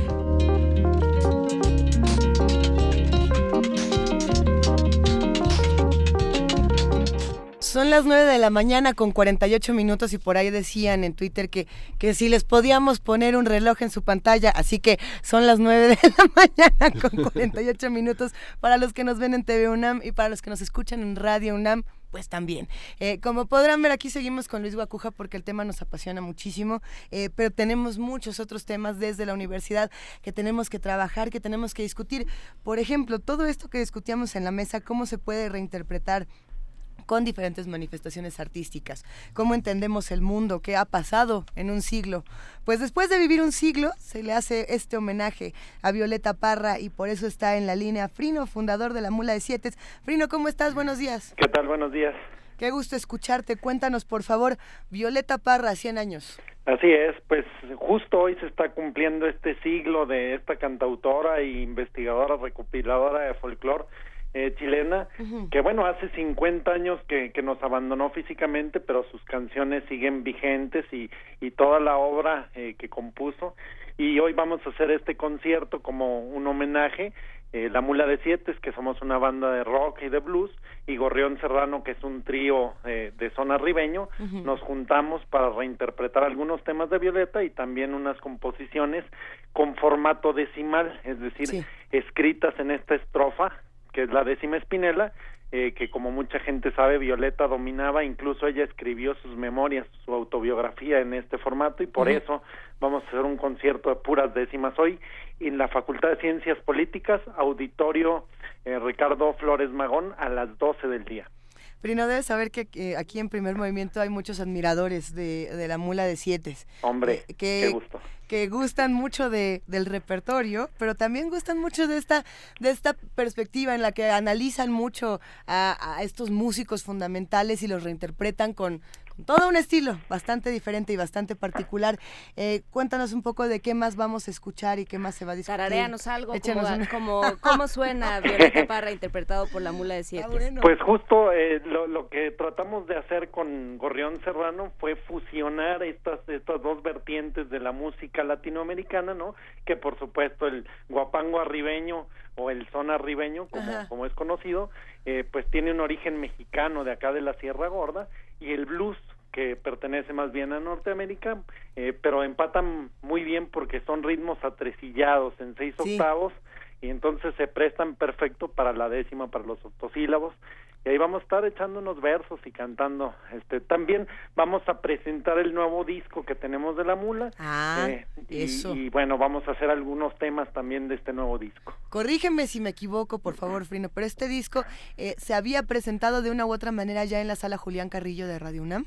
Eh, no, todavía no. No, lo presentamos, hicimos eh, como una pre una presentación previa para festejar los siete años de la mula con una edición especial que traía menos canciones de este disco eh, el 7 de julio en el seminario de cultura mexicana. Sí Sí, y, sí, y ahora bueno se cayeron un par de presentaciones porque es comprensible con lo del eh, temblor pues muchísimas actividades no pudieron llevarse a cabo pero afortunadamente ahora estamos retomando acá en la UNAM y qué qué mejor ocasión que el cumpleaños de Violeta pues nosotros lo celebramos muchísimo. Repítenos, por favor, querido Frino, cómo, cuándo, dónde, de a cuánto y a cuántos nos podemos llevar.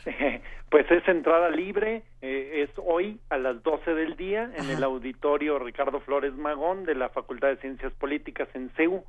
Eh, pues el que quiera está invitadísimo y van a escuchar, pues, por supuesto, algo también de, de blues en el formato de 12 compases, algo de zona ribeño y algunos temas de Violeta. Oye, y los que son fanáticos de la mula de siete, ¿qué onda? ¿Dónde los buscan? ¿Están, no ya tienen su música? Yo solo quiero decir que no ha querido tararear. ¿eh? ¿Sí, no? ¿Así de plano? No, no, tienen redes, en, en, diferentes plataformas sonoras en Spotify, en Apple Music ya tienen sus discos también. Pero imagínate que se pudieran anunciar como esos que tararearon en radio. No. vamos, vamos a echar un riffcito, mira, así con aquí algo improvisado. ¿Ves? ¿Sí lo van a hacer?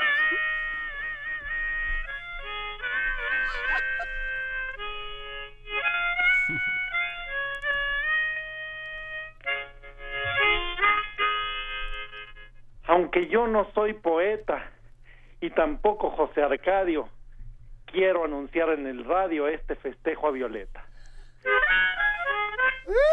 Ahí está. Perfecto, ¿ves? Qué bonita invitación, Frino. Te mandamos un gran abrazo. No, hombre, al contrario, muchísimas gracias y por ahí nos veremos al ratito. Venga, compartimos todo en redes sociales. Gracias. Un abrazo. Un abrazo, hasta luego. Nos quedamos aquí en primer movimiento y parece ser que ya casi nos vamos, aunque no tenemos tantas ganas de irnos, nos, quedamos aquí. Pues no, nos quedamos con Luis pues Guacuja. Es que ya que nos aquí echaron a andar con todo el, el asunto del del referendo de Cataluña, de quiénes somos, dónde estamos parados y lo mal que pueden hacer las cosas ciertas personas que en teoría se entrenaron y se educaron para mandar, ¿no? O bueno, para gobernar. Sí, le podemos abrir un segundo el micrófono a Luis Guacuja. Si lo, lo tiene, ah, ya lo Ah, tienes está abierto, Luis. sí, está, está opinando desde hace rato. Pues todo, todo, un- todo un tema que seguiremos discutiendo, querido Luis. Sí, sí, sí, totalmente, ¿no? Esto, eh, digamos, los absolutos no, no existen y no sirven, ¿no? Mencionábamos hace ratito, ¿no? Este tema de la doctrina Monroe eh, en, en Europa es muy peligrosa, ¿no? Se atrevió Teresa May a decir, ¿no? Reino Unido para los británicos, ¿no? A hablar de esta España unida al Ay.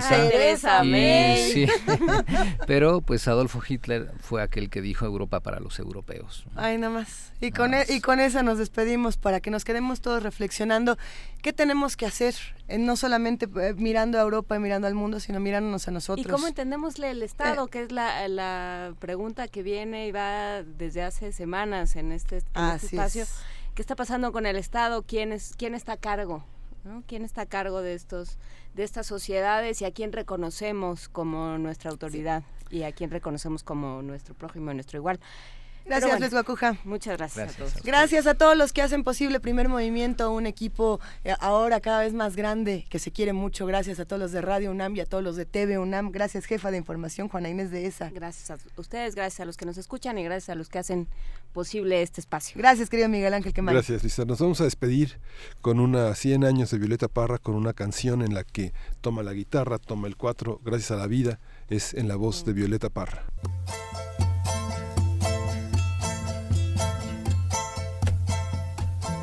Gracias a la vida que me ha dado tanto, me dio dos luceros que cuando los Esto fue Primer Movimiento. El mundo desde la universidad. lo negro del blanco y en el alto cielo su fondo estrellado en las multitudes el hombre que yo amo. Gracias a la vida que me ha dado tanto, me ha dado el oído que en todo su ancho graba noche y día, grillos y canarios, martillos, turbinas, ladridos, chubasco y la voz tan tierna de mi bien amado. Gracias a la vida que me ha dado tanto, me ha dado el sonido y el abecedario con él la palabra que pienso y declaro, Padre, amigo, hermano y luz alumbrando la ruta del alma del que estoy amando. Gracias a la vida que me ha dado tanto, me ha dado la marcha de mis pies cansados, con ellos anduve ciudades y charcos, playas y desierto, montañas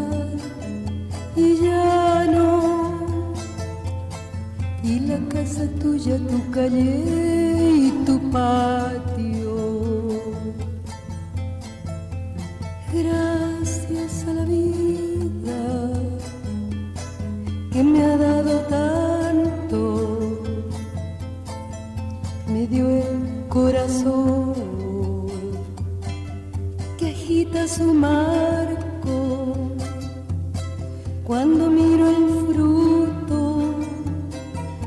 cerebro humano cuando miro el bueno tan lejos del malo, cuando miro el fondo de tus ojos claros.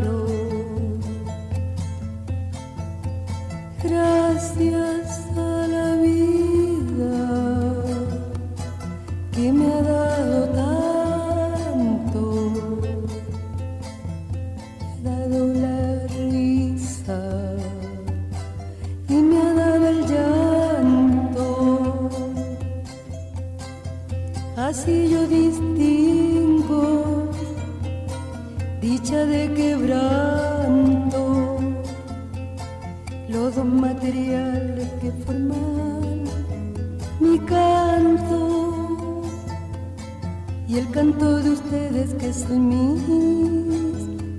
canto y el canto de todos que es mi propio canto. Gracias a la vida que me ha dado